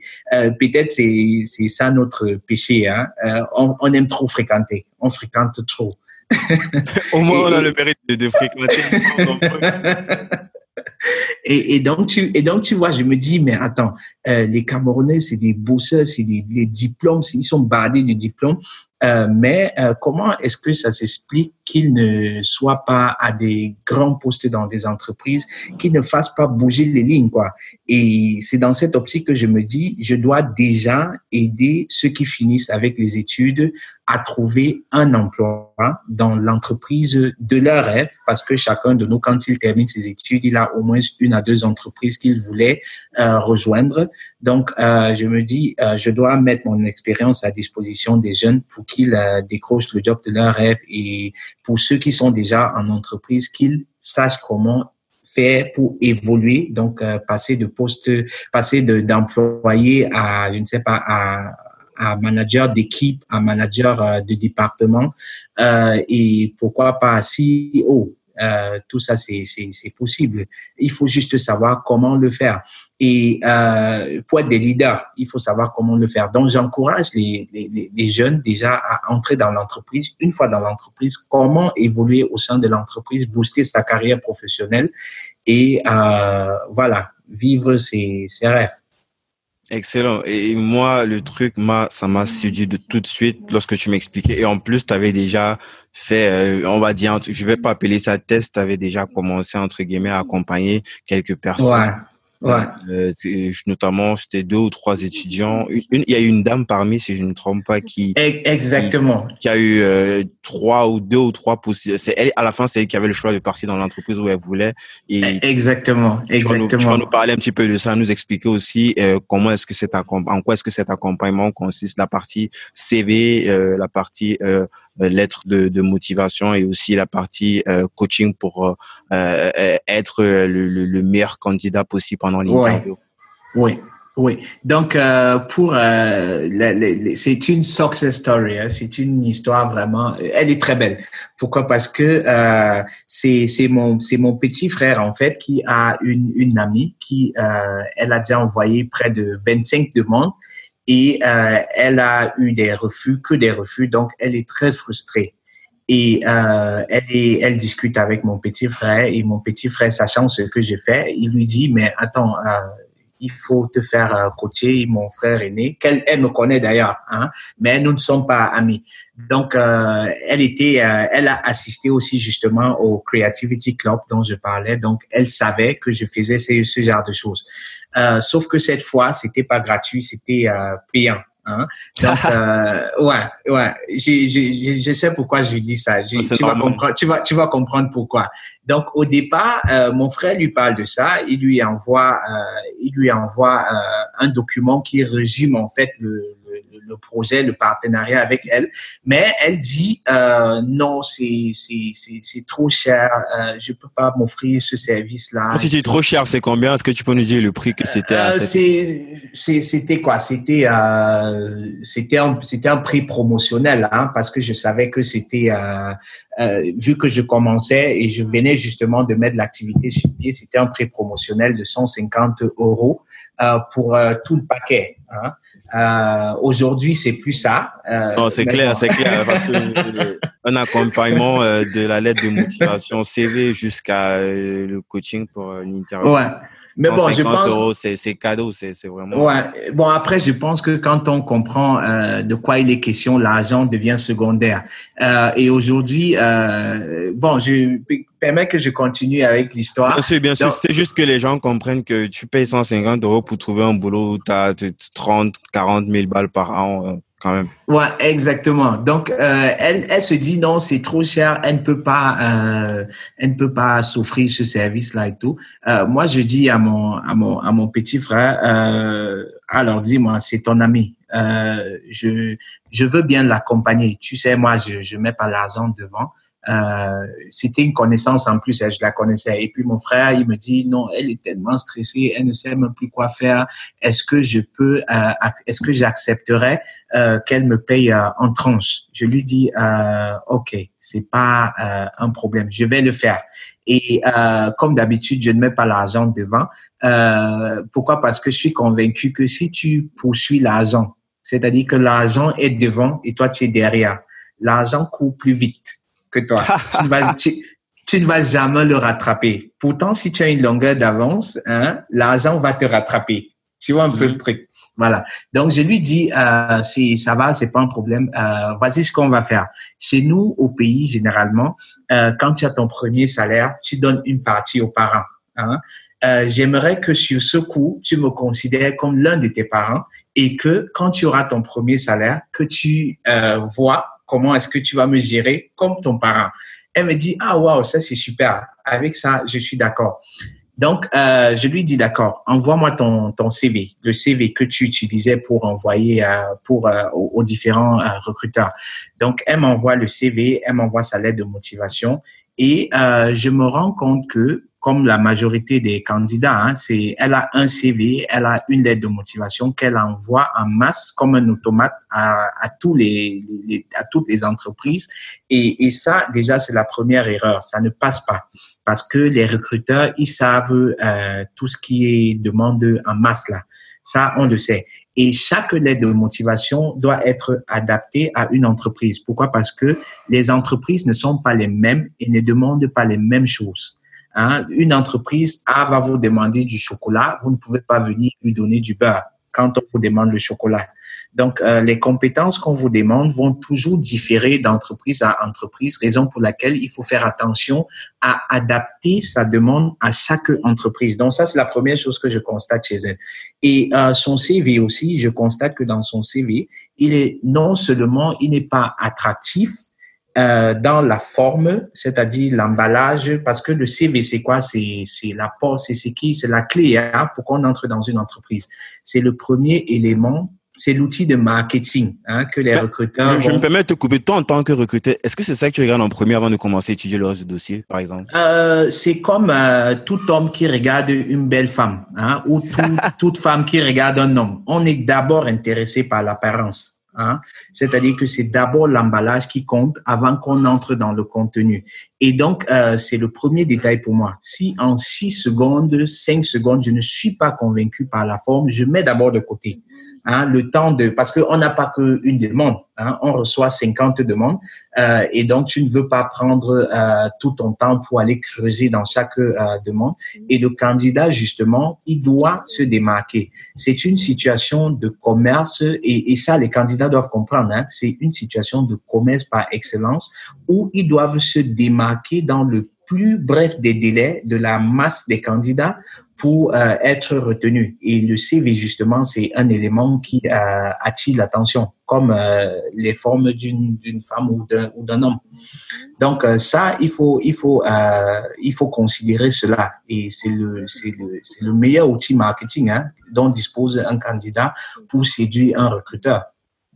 Effectivement. Donc, tu, tu reviens déjà sur son CV tu réoptimises. je, vais, je pense que tu as même recommencé de zéro, non? Tu as refait le truc. ah oui, il fallait, il fallait refaire de zéro parce que euh, à la base déjà sa photo de profil c'était une photo euh, prise avec téléphone en selfie.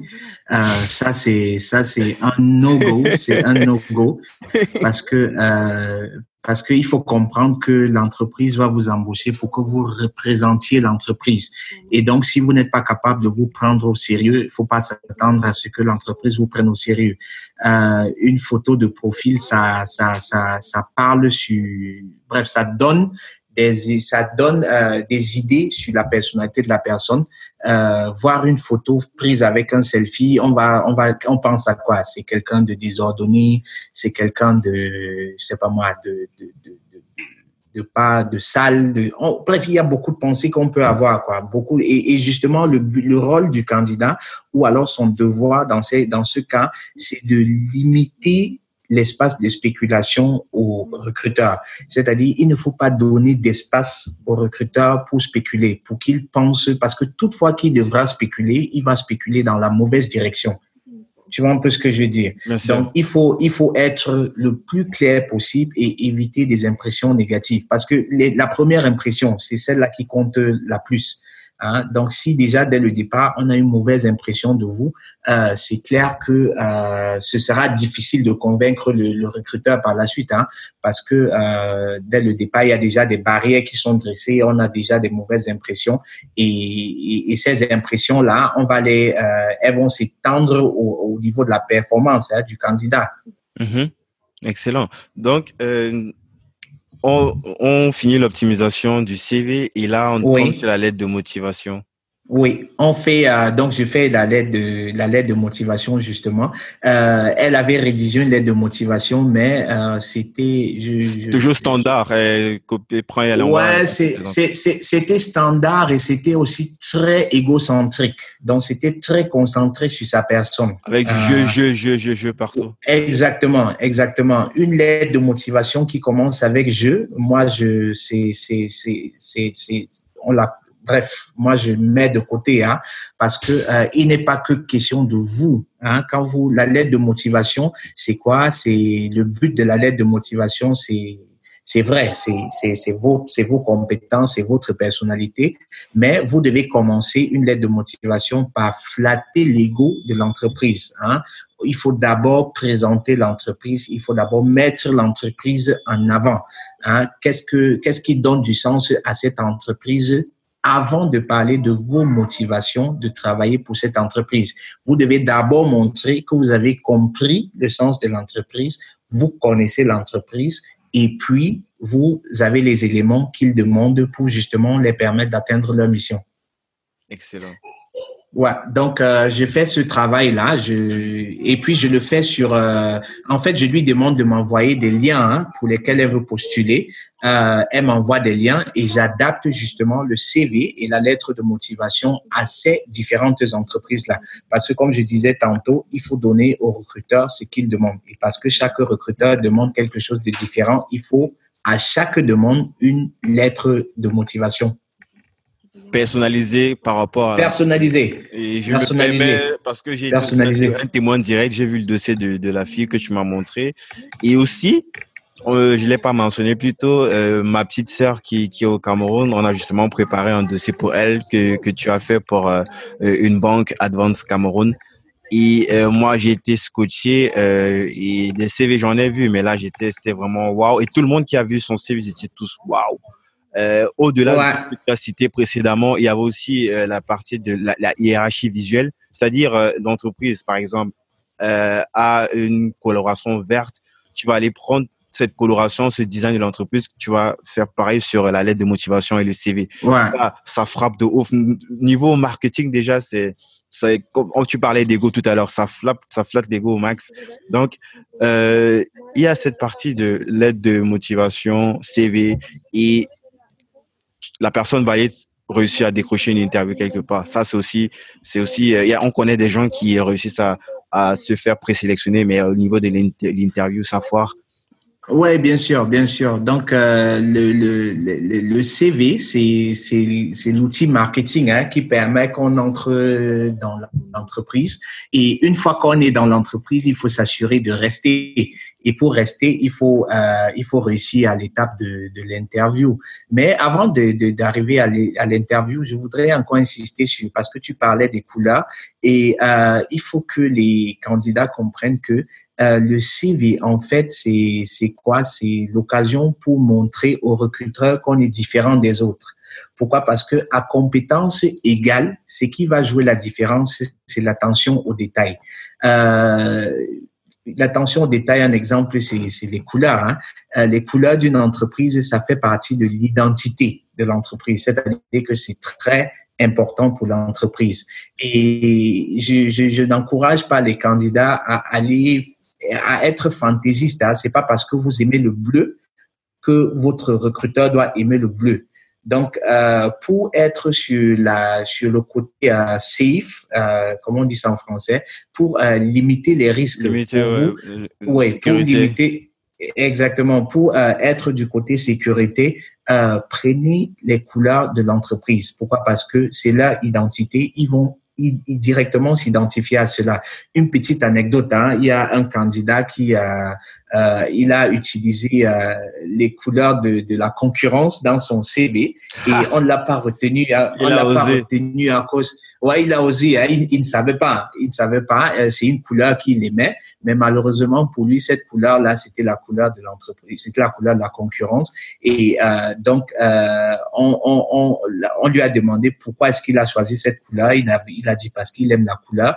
Euh, automatiquement, les ça, ça paraît bidon, hein, mais les recruteurs, ouais. ils se, ils se disent bon, comment est-ce qu'on va interpréter ça? Est-ce que ça veut dire qu'il aime la concurrence? Certainement pas. Hein, on, on, peut, on, peut, le dire, on peut le dire même que c'est bidon, euh, mais c'est pas au recruteur de se soucier du détail. C'est à toi de tout faire comme tu l'as pour effacer, gommer le maximum de trucs. Exactement. Euh, ouais. Exactement, exactement. Donc, il faut réduire l'espace de spéculation du, du recruteur. Hein. Et, et, donc, le, le, le mec qui n'a pas été retenu parce que euh, à une interview où tout doit être concentré sur toi, on ne veut pas se concentrer sur la concurrence, on ne veut pas se et puis c'était vraiment la guerre entre eux et la concurrence. Ouais. Donc, il y a même, euh, même l'état émotionnel qui rentre en jeu. La exactement, exactement. Donc donc, du coup, on a associé le mec au concurrent et c'est comme ça que euh, on ne le recrute pas. Et donc, euh, les couleurs, c'est super important. Parlant de Advance euh, Cameroun, euh, j'ai encore les, couleurs dans la tête, hein, le, vert, le jaune. Et si, si tu fais une demande avec ces couleurs-là, euh, le, le, recruteur, eux, il, il, te voit, même, même inconsciemment, hein, il te considère déjà comme membre de l'équipe, même inconsciemment. Il n'est même pas conscient de cela, mais c'est autant de choses qui, sur le plan psychologique, vont euh, jouer en la faveur des candidats. oui. Je partage complètement.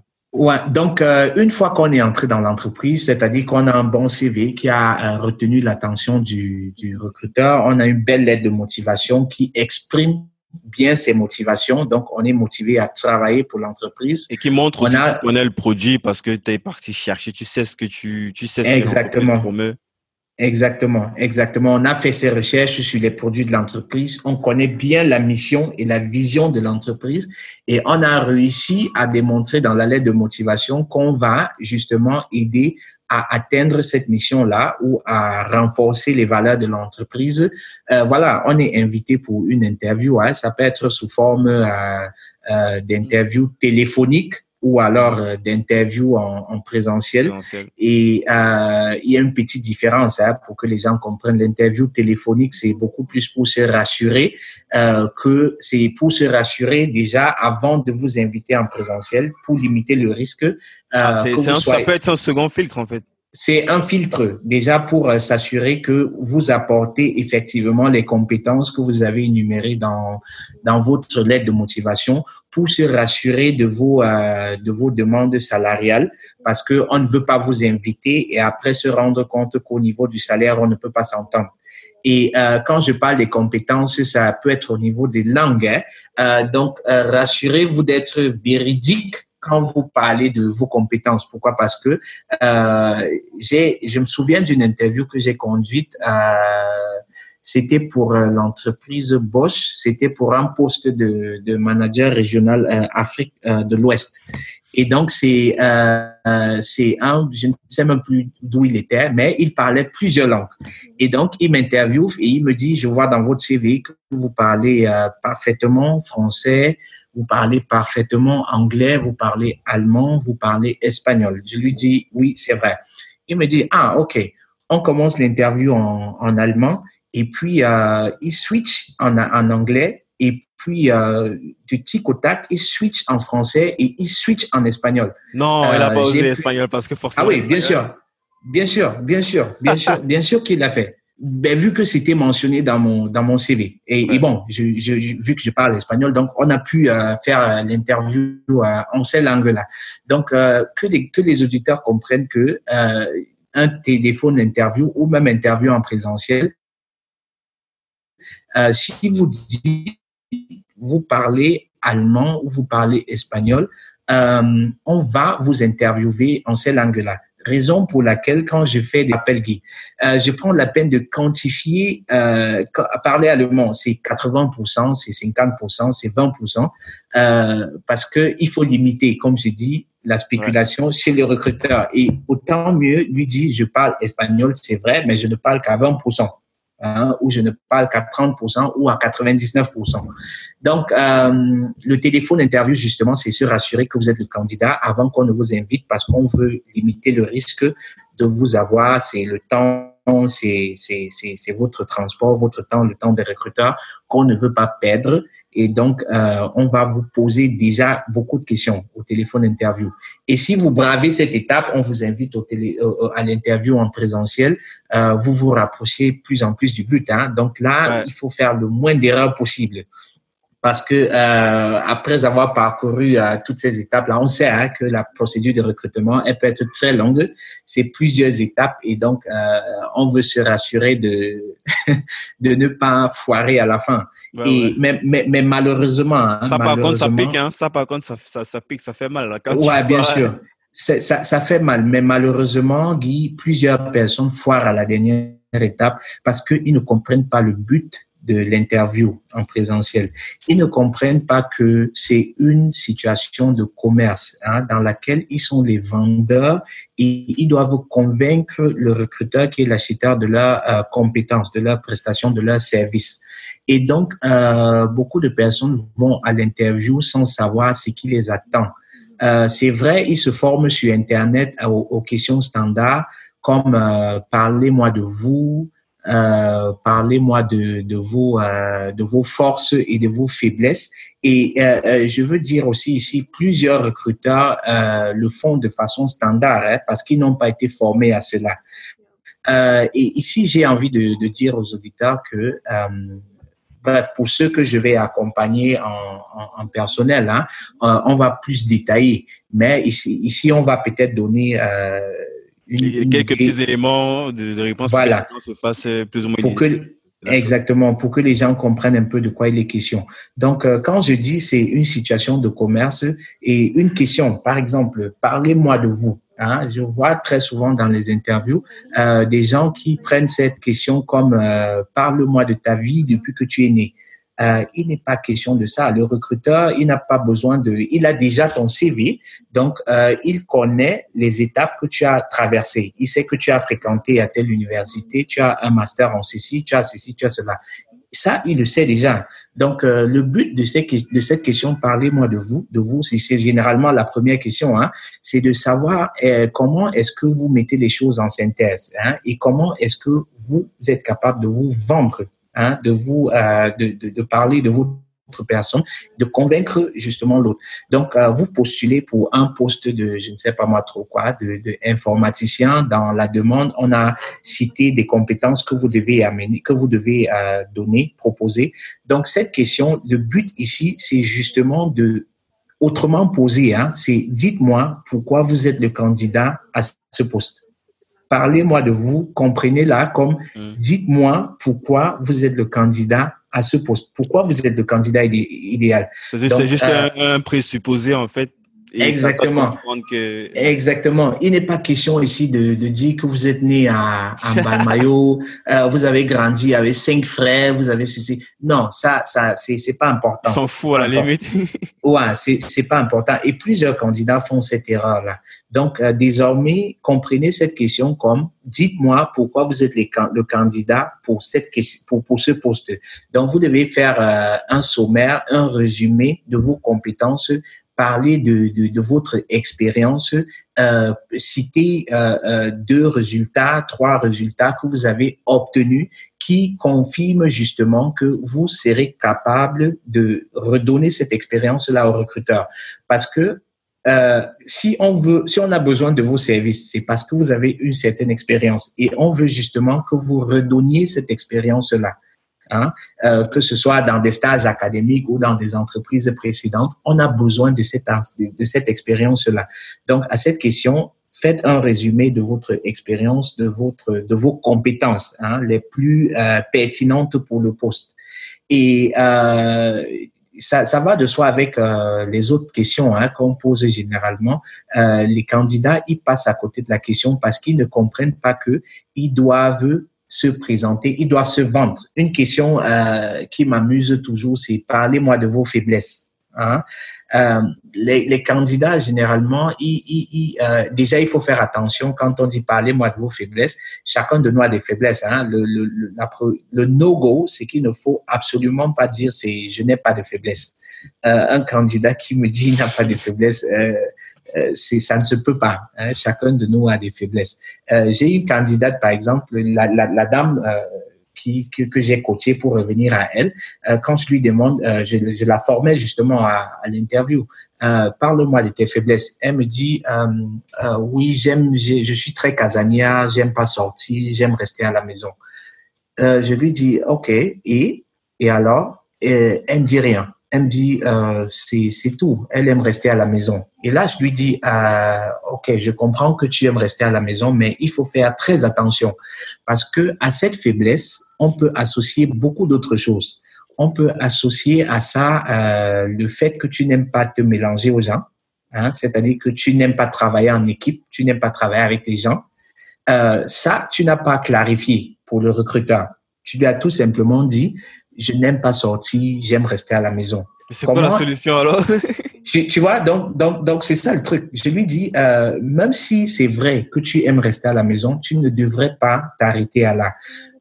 Rappelle-toi que c'est une situation de commerce, donc tu dois tout, tu dois retourner toute situation négative en situation positive. Si on te donne du limon, fais-en de la limonade. Hein? Euh, euh, donc, c'est vrai, ta faiblesse, c'est de rester à la maison, c'est tu es casania, mais tu as appris, des gens t'ont interpellé sur, sur, sur ce défaut-là et tu t'es rendu compte que euh, justement tu gagnais plus à sortir, à rencontrer de nouvelles personnes et depuis un certain temps tu, tu sors, euh, tu rencontres des gens, euh, tu voyages beaucoup depuis un certain temps et euh, euh, tu te rends compte des bienfaits de, de, de, de, de rencontrer des gens parce que ça développe ta créativité, euh, ça développe ton esprit, tu vois, de, de vie en communauté. Donc tu passes d'un défaut à une qualité parce que toute entreprise a besoin de quelqu'un qui est communicatif. Mhm. C'est-à-dire que tu peux communiquer. Quelqu'un qui préfère rester à la maison, qui n'aime pas sortir. Tu veux que je comprenne quoi? Que tu n'aimes pas communiquer avec des gens, que tu n'aimes pas te mélanger aux gens. Là, tu m'as donné tout l'espace possible pour que je réfléchisse. Euh, vu qu'on est dans le défaut, mhm. c'est clair que je vais imaginer tout ce qu'il y a de pire. Par contre, si tu transformes ce défaut en qualité, on a demandé d'être communicatif dans l'entreprise. Oui, je suis communicatif. Peut-être que par le passé, je n'aimais pas sortir, mais désormais, moi, j'aime sortir, j'aime rencontrer des gens. Et depuis que je le fais, je me rends compte de, de l'impact positif que ça a sur mes compétences en communication. Et voilà. Donc ça, c'est une... Donc, en gros, c'est le fait de démontrer une démarche par rapport à un défaut que tu as, que tu veux aller vers le bon sens, qu'il y a telle chose comme ça, mais tu es en train de travailler, soit tu es à mi-chemin, soit tu es dans le processus de la fin pour améliorer ces, défauts-là. Quoi. Eh, exactement. Souviens-toi un peu de nos, euh, de nos vendeurs de, des marchés euh, de, de Mokolo. Euh, quand tu veux acheter, disons, une chaussure, hein, et, et tu vois que la chaussure, elle a une égratignure euh, le, le, le, vendeur, il ne va jamais s'arrêter sur ce défaut-là. Il va te dire, mais attends, regarde, c'est la Jordan, c'est ceci, c'est cela. Donc, il ne va jamais clôturer l'achat sur cette égratignure-là. Et c'est la même chose que il faut, il faut, il faut considérer pendant euh, la procédure de recrutement. Jamais s'arrêter sous un angle négatif. Il faut toujours transformer en positif. Pourquoi? Parce que aucun recruteur n'a besoin de quelqu'un euh, négatif. Hein. Euh, même si c'est votre pire défaut, réussissez à le transformer en, en, en, en, qualité. Mais après, il faut faire attention parce que si à un poste on demande des communications ou alors en tant que commercial, Hein, euh, on a besoin d'être extroverti, on a besoin d'être communicatif. Vous ne pouvez pas pour un poste de commercial dire que vous êtes introverti. Ça ne marche pas. Hein, suicide, suicide. Ah oui, là, là, c'est se mettre soi-même la, la, balle dans la tête, quoi. Donc, euh, il faut il faut prendre la peine de choisir, euh, de bien choisir ces, les défauts qu'on va euh, citer. Et pareil pour les compétences. Hein. si on vous demande c'est quoi vos qualités, il faut pas juste citer des qualités. Il faut mettre euh, le recruteur dans un contexte, c'est-à-dire lui proposer un contexte dans lequel vous avez fait preuve de cette qualité-là. Ça, c'est très important il faut être euh, euh, dans le détail. Comme je dis, éviter la spéculation du recruteur.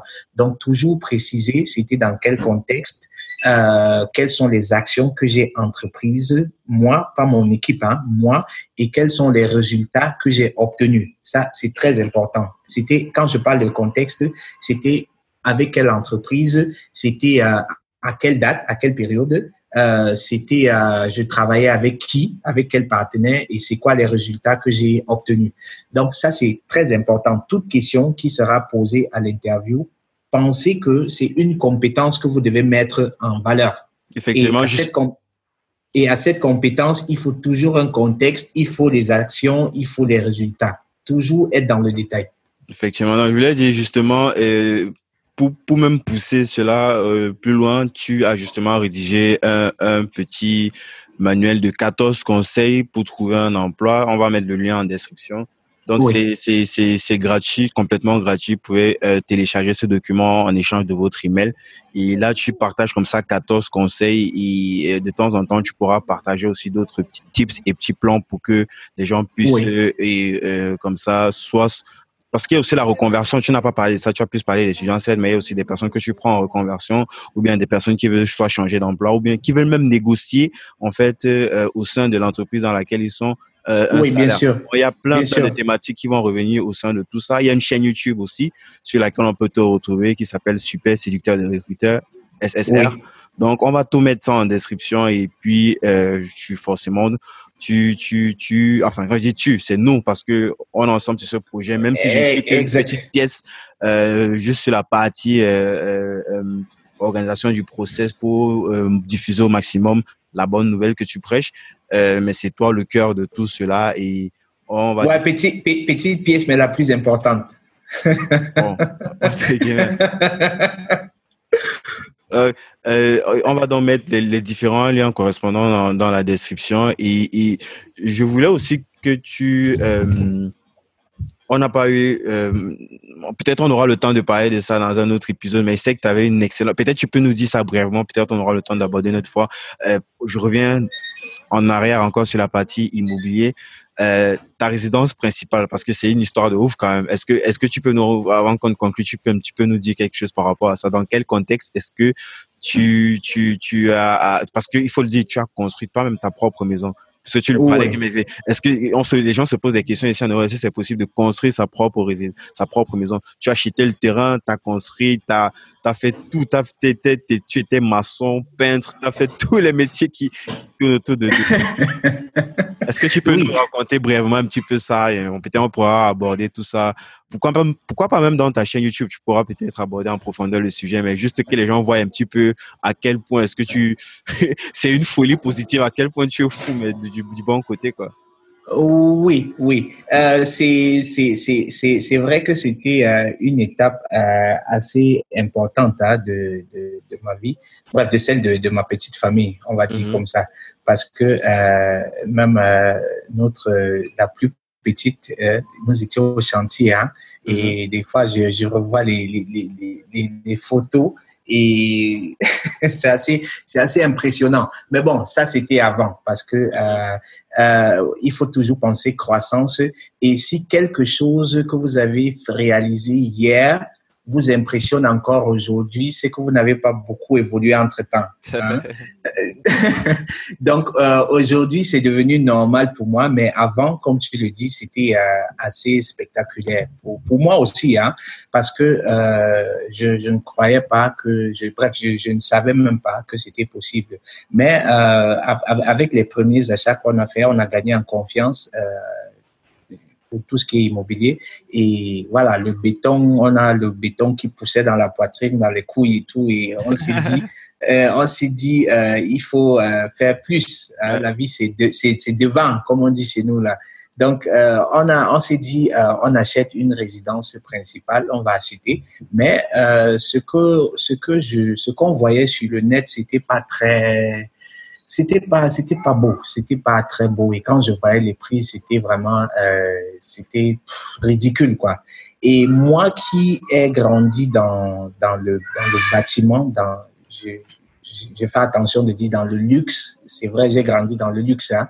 donc je me j'étais pas satisfait de ce que je je, je voyais euh, sur le net. Et donc je me suis dit avec mon épouse on s'est dit mais attends euh, on voit de plus en plus des gens qui construisent les maisons euh, qu'est-ce qui nous manque pour le faire? On a ce qu'il faut, non? Et, la chance même qu'on a eue, c'est quoi? C'est que nous étions en location à cette période, nous vivions en location, et le, le, le, bailleur, le propriétaire, il nous dit, il a besoin de son appartement pour ses parents. Donc, euh, on a trois mois pour euh, libérer les lieux. Et on se dit, mais attends, c'est même quoi cette histoire-là? On nous manque de respect comme ça. C'est quoi cette histoire-là? Il est grand temps, parce que moi, j'écoute les signes de la vie. Hein. Donc, mhm. euh, moi, c'était un signe de la vie qui me disait, euh, il est temps que tu t'achètes une maison. Hein. C'est comme ça que moi j'ai interprété ce signe-là. Et donc on a pris une autre maison qu'on a louée, mais on était déjà dans la recherche d'une de, maison à, nous. Euh, on n'était pas satisfait de ce qui était euh, sur le marché en ligne. Et c'est comme ça qu'on se dit, mais attends, euh, les autres font comment? Je, je, je, vais à la banque, je dis euh, j'ai envie d'acheter une maison. Ça c'était, il fallait que je sois dans l'action. Donc ça c'était la première action. Aller à la banque, on va à la banque, on dit voilà on veut acheter une maison, est-ce qu'on peut nous financer? On dit euh, apporter tel document, on apporte les documents demandés et on demande euh, ok on peut nous financer à combien? Là, on a eu la surprise, on était choqués. On nous dit, on peut vous financer à je pense que c'était quelque chose comme 450 000, voire 500, 550. ils avaient réalisé que c'était pas pour aller acheter une maison, non, c'était pour aller.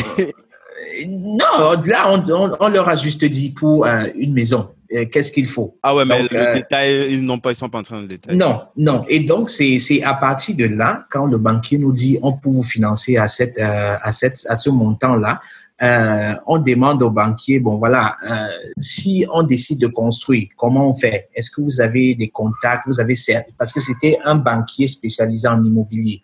Mhm. Donc on lui dit, vous avez sûrement des contacts euh, des constructeurs d'immobilier, de maisons et tout. Il nous dit oui, voici deux numéros, tenez, appelez à ces numéros-là.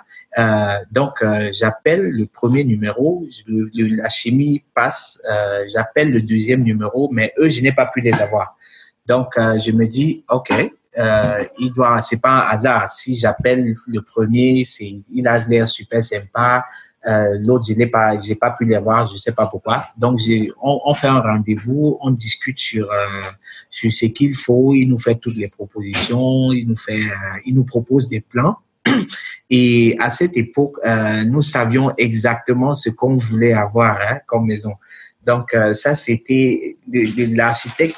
Bref, je brûle un peu les étapes. Hein. Donc euh, tu comprends que tu comprends que on est passé du, on a signé le contrat avec cette entreprise qui devait construire la maison. Donc il fallait que l'architecte nous fasse le plan. entre temps, on cherche déjà le terrain. On a trouvé un terrain aussi.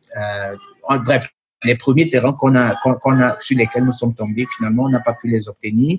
Et euh, pourquoi? Parce que le meilleur était encore à venir. Donc, euh, le meilleur terrain, on l'a eu après. Comme quoi, il faut être patient. Et on a eu le, meilleur terrain après. On a eu des rendez-vous avec euh, l'architecte. L'architecte, il vient à la maison. Et c'était, il était venu pour quelque chose comme deux heures, mais on a même pas fait 45 minutes avec lui, hein, parce qu'on savait exactement ce qu'on voulait. J'avais déjà préparé même un plan. J'avais préparé un plan que je lui ai donné. Je lui ai dit, essaye de voir ce qui est possible. Il me dit, il n'a jamais, jamais, ouais, il n'a jamais. et, et, et, et, laisse-moi te dire que ce travail de 45 minutes là, nous a coûté euh, quelque chose comme 6 000 euros. Hein. Ouais, c'est bon, c'est vrai qu'après il a fait les plans, il a fait toutes les demandes et tout et tout, mais euh, on lui a facilité beaucoup le travail parce qu'on savait exactement ce qu'on voulait. Hein?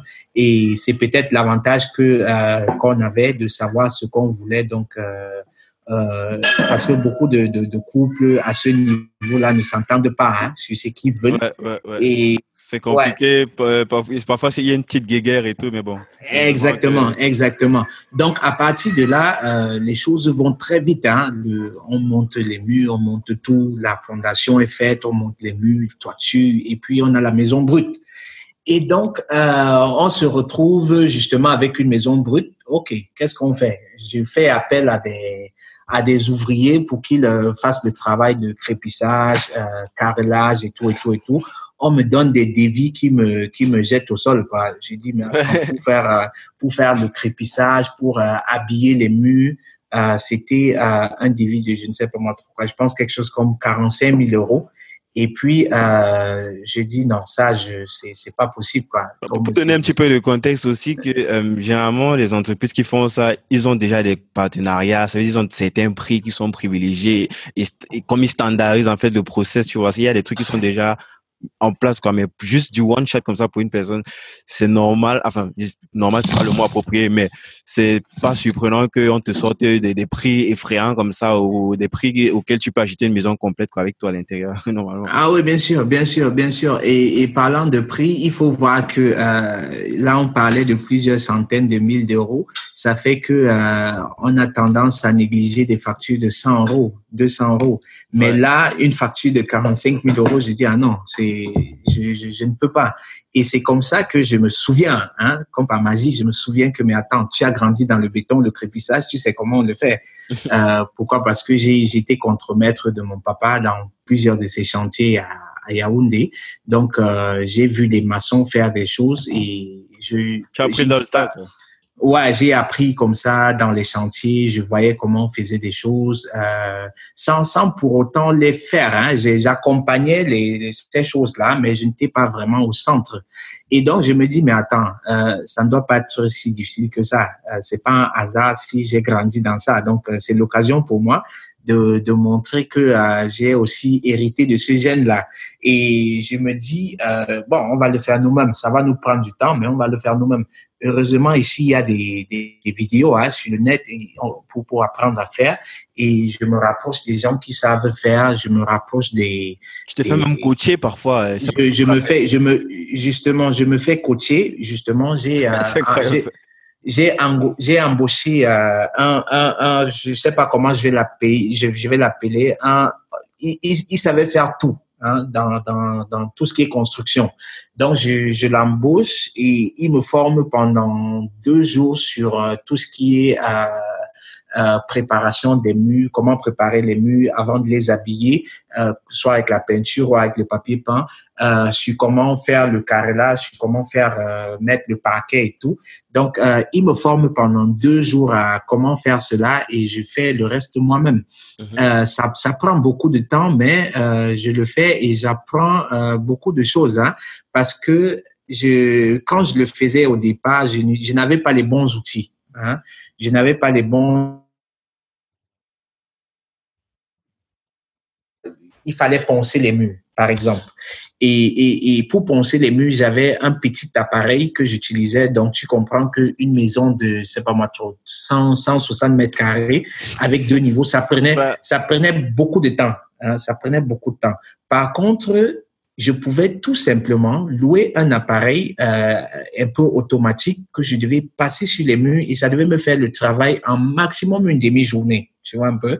Euh, je, j'insiste sur ça. Pourquoi? Parce que euh, très souvent, hein, dans la majorité des choses que nous faisons, ça paraît difficile parce qu'on n'a pas les bons outils. Hein? C'est-à-dire qu'on n'a pas les bons outils ou alors un outil, c'est quoi? C'est comme euh, la session de coaching hein, que j'ai faite mm-hmm. là euh, je pouvais décider de, de, me limiter à YouTube et de le faire moi-même. Euh, qui sait les erreurs que je devais faire, qui devaient me coûter euh, le fait qu'on casse toute la maison pour refaire, euh, je ne sais pas. Euh, Dieu m'a épargné de ça. dès le départ, je me suis fait accompagner, dès le départ. Et pour revenir un peu à l'interview, pour faire un petit parallèle, l'erreur que les gens commettent aussi, c'est quoi? C'est de ne pas se faire accompagner dès le départ. Euh, ils ont terminé les études, ils savent qu'ils veulent travailler pour euh, Bosch ou pour euh, Daimler, mais ils ne se font pas accompagner dès le départ et ils grillent tout leur cas dès le départ. C'était le cas avec euh, avec la dame. Hein. Elle a fait 25 demandes qui n'ont pas abouti et parce qu'elle était frustrée, elle a fait appel à moi. Tu vois un peu? Mm-hmm. Donc imagine que on n'a même pas donné la conclusion. C'est vrai que ça fait beaucoup de, temps, de, de tangentes comme ça, on va à gauche, on va à droite, mais bien sûr, mais c'est c'est plus intéressant de faire. Validé euh, ouais, donc euh, c'est même plus, c'est d'autant plus intéressant parce que euh, on fait des parallèles avec plusieurs activités et mhm. les gens se rendent compte que les principes de base sont les mêmes. Hein, c'est les, les mêmes principes. Là, par exemple, le fait de se faire accompagner par un expert euh, qui va, généralement, les gens se disent que non, c'est un investissement, c'est une dépense. Euh, non, ils se disent c'est une dépense. mais moi, je vois ça comme un investissement parce que euh, la dame, elle aura investi combien? Elle aura investi 150 euros pour avoir quoi? Pour avoir un job qui est bien payé. parce qu'au finish, elle est bien payée, elle est très bien payée. Euh, et pour une entreprise qui, euh, le, le, le, le, job qu'elle doit faire la passionne, et est-ce que c'est une dépense? Non, c'est pas une dépense, c'est un investissement qu'elle aura fait. Et si tu veux calculer, si tu veux, bien sûr, si tu veux calculer la rentabilité, c'est c'est énorme. C'est énorme. Et, et c'était pareil avec euh, la construction ici. Donc, euh, je n'ai pas vu cet argent-là comme une dépense, mais plutôt comme un investissement. Pourquoi? Parce que euh, j'ai dû investir 700, euh, je pense, c'était 600 euros par jour, donc 1200 euros. non, c'était trois jours, donc 1800 euros hein, pour épargner combien? 45 000 euros. Ah. Tu te rends compte? C'est vrai que je ne c'est vrai que je ne calcule pas mon temps dans, dans, dans, mais si mon, temps se compense avec ce que j'ai appris. hein, parce que aujourd'hui je suis capable de reproduire cela. Euh, et, aujourd'hui c'est dans cette optique que euh, nous sommes. Hein. On achète un appartement, on le remet à jour nous-mêmes. Ça on, peut le faire. Et euh, donc pour conclure avec la dame. Hein, pour finir, elle a, elle a, euh, elle a postulé, elle a postulé pour des entreprises qui euh, l'ont appelé à des, qui l'ont invité à des interviews. Je l'ai coaché à, à l'interview et finalement, elle a eu euh, trois bref, il y a eu plusieurs interviews, hein, certains qui n'ont pas marché, euh, d'autres qui euh, étaient intéressants, mais elle ne voulait pas parce que au final, elle avait l'embarras du choix. Donc, euh, elle avait trois demandes euh, plus intéressantes desquelles elle pouvait euh, faire son choix et elle a choisi ce qui était le plus intéressant pour elle. Et c'est ça le but de mon accompagnement, c'est-à-dire que je veux mettre le, le, le candidat hein, dans la situation de choix qu'il soit capable de choisir. Tu inverses, tu inverses complètement les, les choses. Quoi. Exactement. Certains vont se décider pour l'entreprise la mieux payée, mais moi je dis c'est pas forcément la bonne approche parce que si tu chasses l'argent, l'argent court plus vite que toi. Par contre, euh, si tu chasses euh, le job en soi, les promotions vont te suivre, l'argent va te suivre. Et donc, euh, elle s'est décidée pour le job euh, qui va la combler euh, sur le plan professionnel. Et heureusement pour elle, l'argent va aussi avec. Elle est contente. Et, et, et, et ce qui est bien dans son cas, c'est quoi? C'est l'entreprise qu'il a, euh, pour laquelle elle s'est décidée. Euh, on l'a recrutée uniquement sur la base de son CV. Ça, c'est c'est impressionnant pour ouais, moi aussi. C'est elle, qui le dit, c'est elle qui, qui exactement témoignage. Justement, donc euh, elle, ce n'est que sur la base de son CV qu'on l'a recrutée. On n'a même pas demandé à avoir ses diplômes et euh, elle a aussi séduit les recruteurs parce que euh, elle savait comment répondre aux questions. Elle a vraiment utilisé l'approche de commerce et toute question qui était posée, elle comprenait que c'est une compétence qu'elle doit mettre en valeur et elle a bien su voilà, elle a réussi l'étape d'interview et elle, elle n'en croyait pas. Hein. Elle qui au départ était euh, déprimée même. Euh, la première demande qu'on a faite, le, le, lendemain, on lui envoyait déjà une invitation. Euh, elle, elle n'en croyait pas ses yeux. Et, et puis bon, moi je lui disais toujours, c'est une question de temps. Il faut juste savoir comment s'y prendre.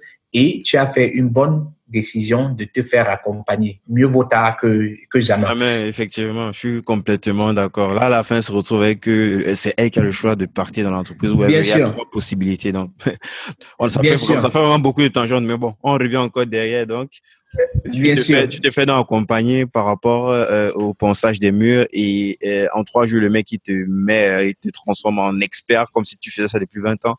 Oui. Donc euh, ça, ça, je, justement, je le fais avec lui et au finish, la, la, la, la maison, euh, on, le, on le fait avec l'aide des enfants, mon épouse et tout. Euh, on fait ça et puis euh, aujourd'hui, c'est c'est plutôt très, très, très beau. Euh, on est très content de, de ce qu'on a, mais comme j'ai dit, je ne suis plus impressionné par ça ouais. parce que euh, euh, toutefois que on se sent confortable, on endort l'esprit. non, moi, ça m'impressionne. Je suis sûr que ça va impressionner beaucoup d'auditeurs aussi. Je suis qu'il y a des personnes qui ne s'imaginaient pas que c'était possible ici, en Allemagne ou en Europe en général, de construire, euh, surtout en Allemagne, les pays un peu beaucoup plus cotés, de, de, de s'acheter un terrain, de construire dessus, un petit peu comme on a l'habitude de faire euh, dans, dans nos pays, au Cameroun, d'autres pays africains. Donc, euh, Très, non, c'est possible, c'est possible. Et très souvent, on croit que c'est pas possible parce que euh, on ne sait pas comment faire. Donc, c'est toujours l'ignorance qui est à la base.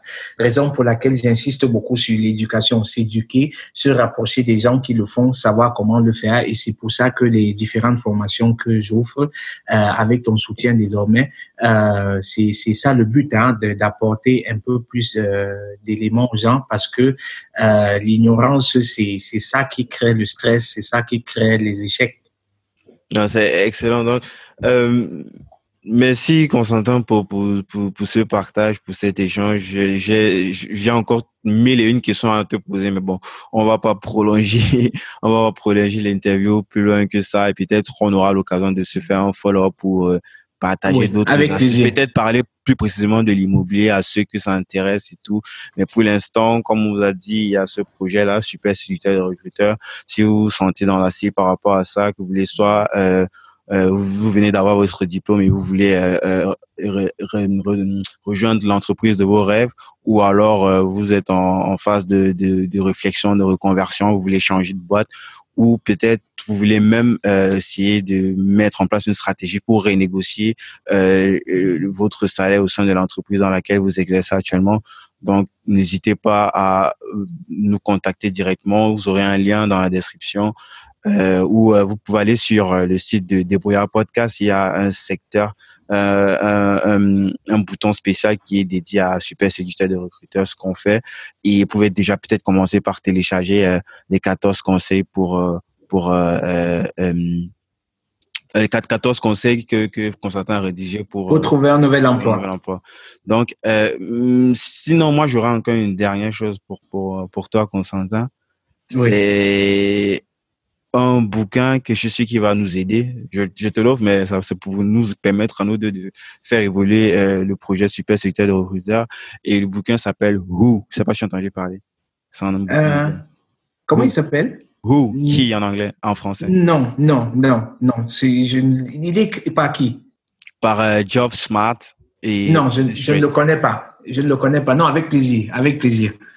Avec plaisir. C'est un bouquin très, très intéressant. Ils ont un mode de recrutement assez particulier. Donc, c'est, c'est un bouquin qui te permet, en fait, de recruter, enfin, toi, généralement, c'est les plus conseillés pour, pour les startups. Mais au-delà peut-être de, du CV, c'est un mode de recrutement sur euh, genre des petites missions comme ça. Tu vois, pour te faire intégrer euh, au fur et à mesure l'entreprise. Donc, il y a des petits tests dès le départ. C'est un bouquin très intéressant. Je tu vas l'adorer. J'ai entendu parler Avec la première fois par euh, Stan Leloup de, de Marketing Mania et je suis sûr que tu vas l'adorer, que ça va nous. Avec plaisir, avec plaisir, avec plaisir. Je suis fou de lecture, donc euh, euh avec plaisir. Parfait. merci déjà d'avance. Et euh, peut-être une petite parenthèse. Hein, c'est pour, pour euh, parce que j'ai j'ai pas j'ai pas parlé de ça. Euh, ce sera sans doute pour les prochaines émissions. Euh, mm-hmm. Donc euh, parlant de de, de, de l'immobilier, c'est pas que en, en Allemagne, hein, c'est aussi euh, au Cameroun, aussi au Cameroun parce que mon papa, il est toujours euh, actif. Et là, j'ai en début en septembre de cette année, on a justement ouvert les portes d'une école qu'on a créée, une école primaire à Douala. Ah ouais, c'est vrai, on n'a pas parlé de ça justement. Une école, surtout les fronts, on ne sait pas comment ouais. ça fait. C'est, ouais. tu, nous rappelles le nom, ça, ça avait un nom C'est, the, the, the, Winners, The Winners Bilingual uh, School, ouais, Primary School. Donc, uh, The Winners, c'est les gagnants. Hein? Mm -hmm. Donc, uh, c'est une école primaire à Douala Bonaberi euh, qu'on a qu'on a créé. On a ouvert les portes euh, en septembre. Et je parle de ça justement parce que euh, cette semaine, en début de cette semaine, on a eu l'agrément du ministère. Mm -hmm. euh, donc, c'est une super bonne nouvelle là. Et euh, l'école se Ouais, et c'est une école. Euh, bref, on a beaucoup de la maternelle jusqu'au moyen. La maternelle au moyen 2, c'est ça. Donc, euh, on a des projets de, on réfléchit sur euh, l'école, euh, sur le lycée, hein, le collège, si vous mhm. voulez. Et donc, ça va. bref, on va, on va évoluer dans ce sens-là. Mhm. Donc, ceux qui veulent bien se faire accompagner au Cameroun aussi, il y a mon expérience, celle de mon papa qu'on mhm. met à, bref, qu'on met à disposition au Cameroun aussi. Ok, donc ça se passe, comme j'ai dit, sur euh, la partie super sécurité de recruteurs dans le site web de débrouillardpodcast.com. On, on est en train de débuter, euh, pas dans l'expertise, mais dans la mise en place de ce process d'accompagnement dans le site dédié à super sécurité de recruteurs va venir au fur et à mesure. En attendant, on fait avec les moyens du bord. C'est pour ça que justement que le podcast s'appelle Débrouillard. Donc. Exactement. Exactement. Et ça, c'est important. Faire avec ce qu'on a. Et voilà. Effectivement. Merci encore à toi, Constantin. Déjà, même pour ta transparence, le fait de, de nous avoir partagé les offres de, de ton parcours et, et à très vite. Merci, merci Guy. Et bien des choses à toi. Ciao, ciao. Merci d'avoir été avec moi jusqu'au bout de cet épisode de Débrouillard. Si vous avez apprécié l'émission, la première chose à faire est de le dire euh, à l'invité via les réseaux sociaux. Vous trouverez le lien de ses profils euh, dans la description de l'épisode. Faites-le, c'est très important pour euh, le remercier et pour montrer que Débrouillard est écouté presque aussi important, abonnez-vous au podcast et laissez un avis sur Apple Podcasts ou iTunes. 5 étoiles de préférence, ça permet à Débrouillard de monter dans les rankings et d'être donc découvert par de plus en plus de gens. Toutes les informations pour euh, savoir comment vous abonner et ne pas rater les prochains épisodes sont sur débrouillardpodcast.com. Et à cette adresse-là, vous trouverez les informations sur comment me laisser les évaluations iTunes. Enfin, pour euh, ne rien rater, pour ne rien manquer des activités et des coulisses, vous pouvez me suivre sur euh, LinkedIn en cherchant Débrouillard. merci d'écouter ce podcast et à la semaine prochaine.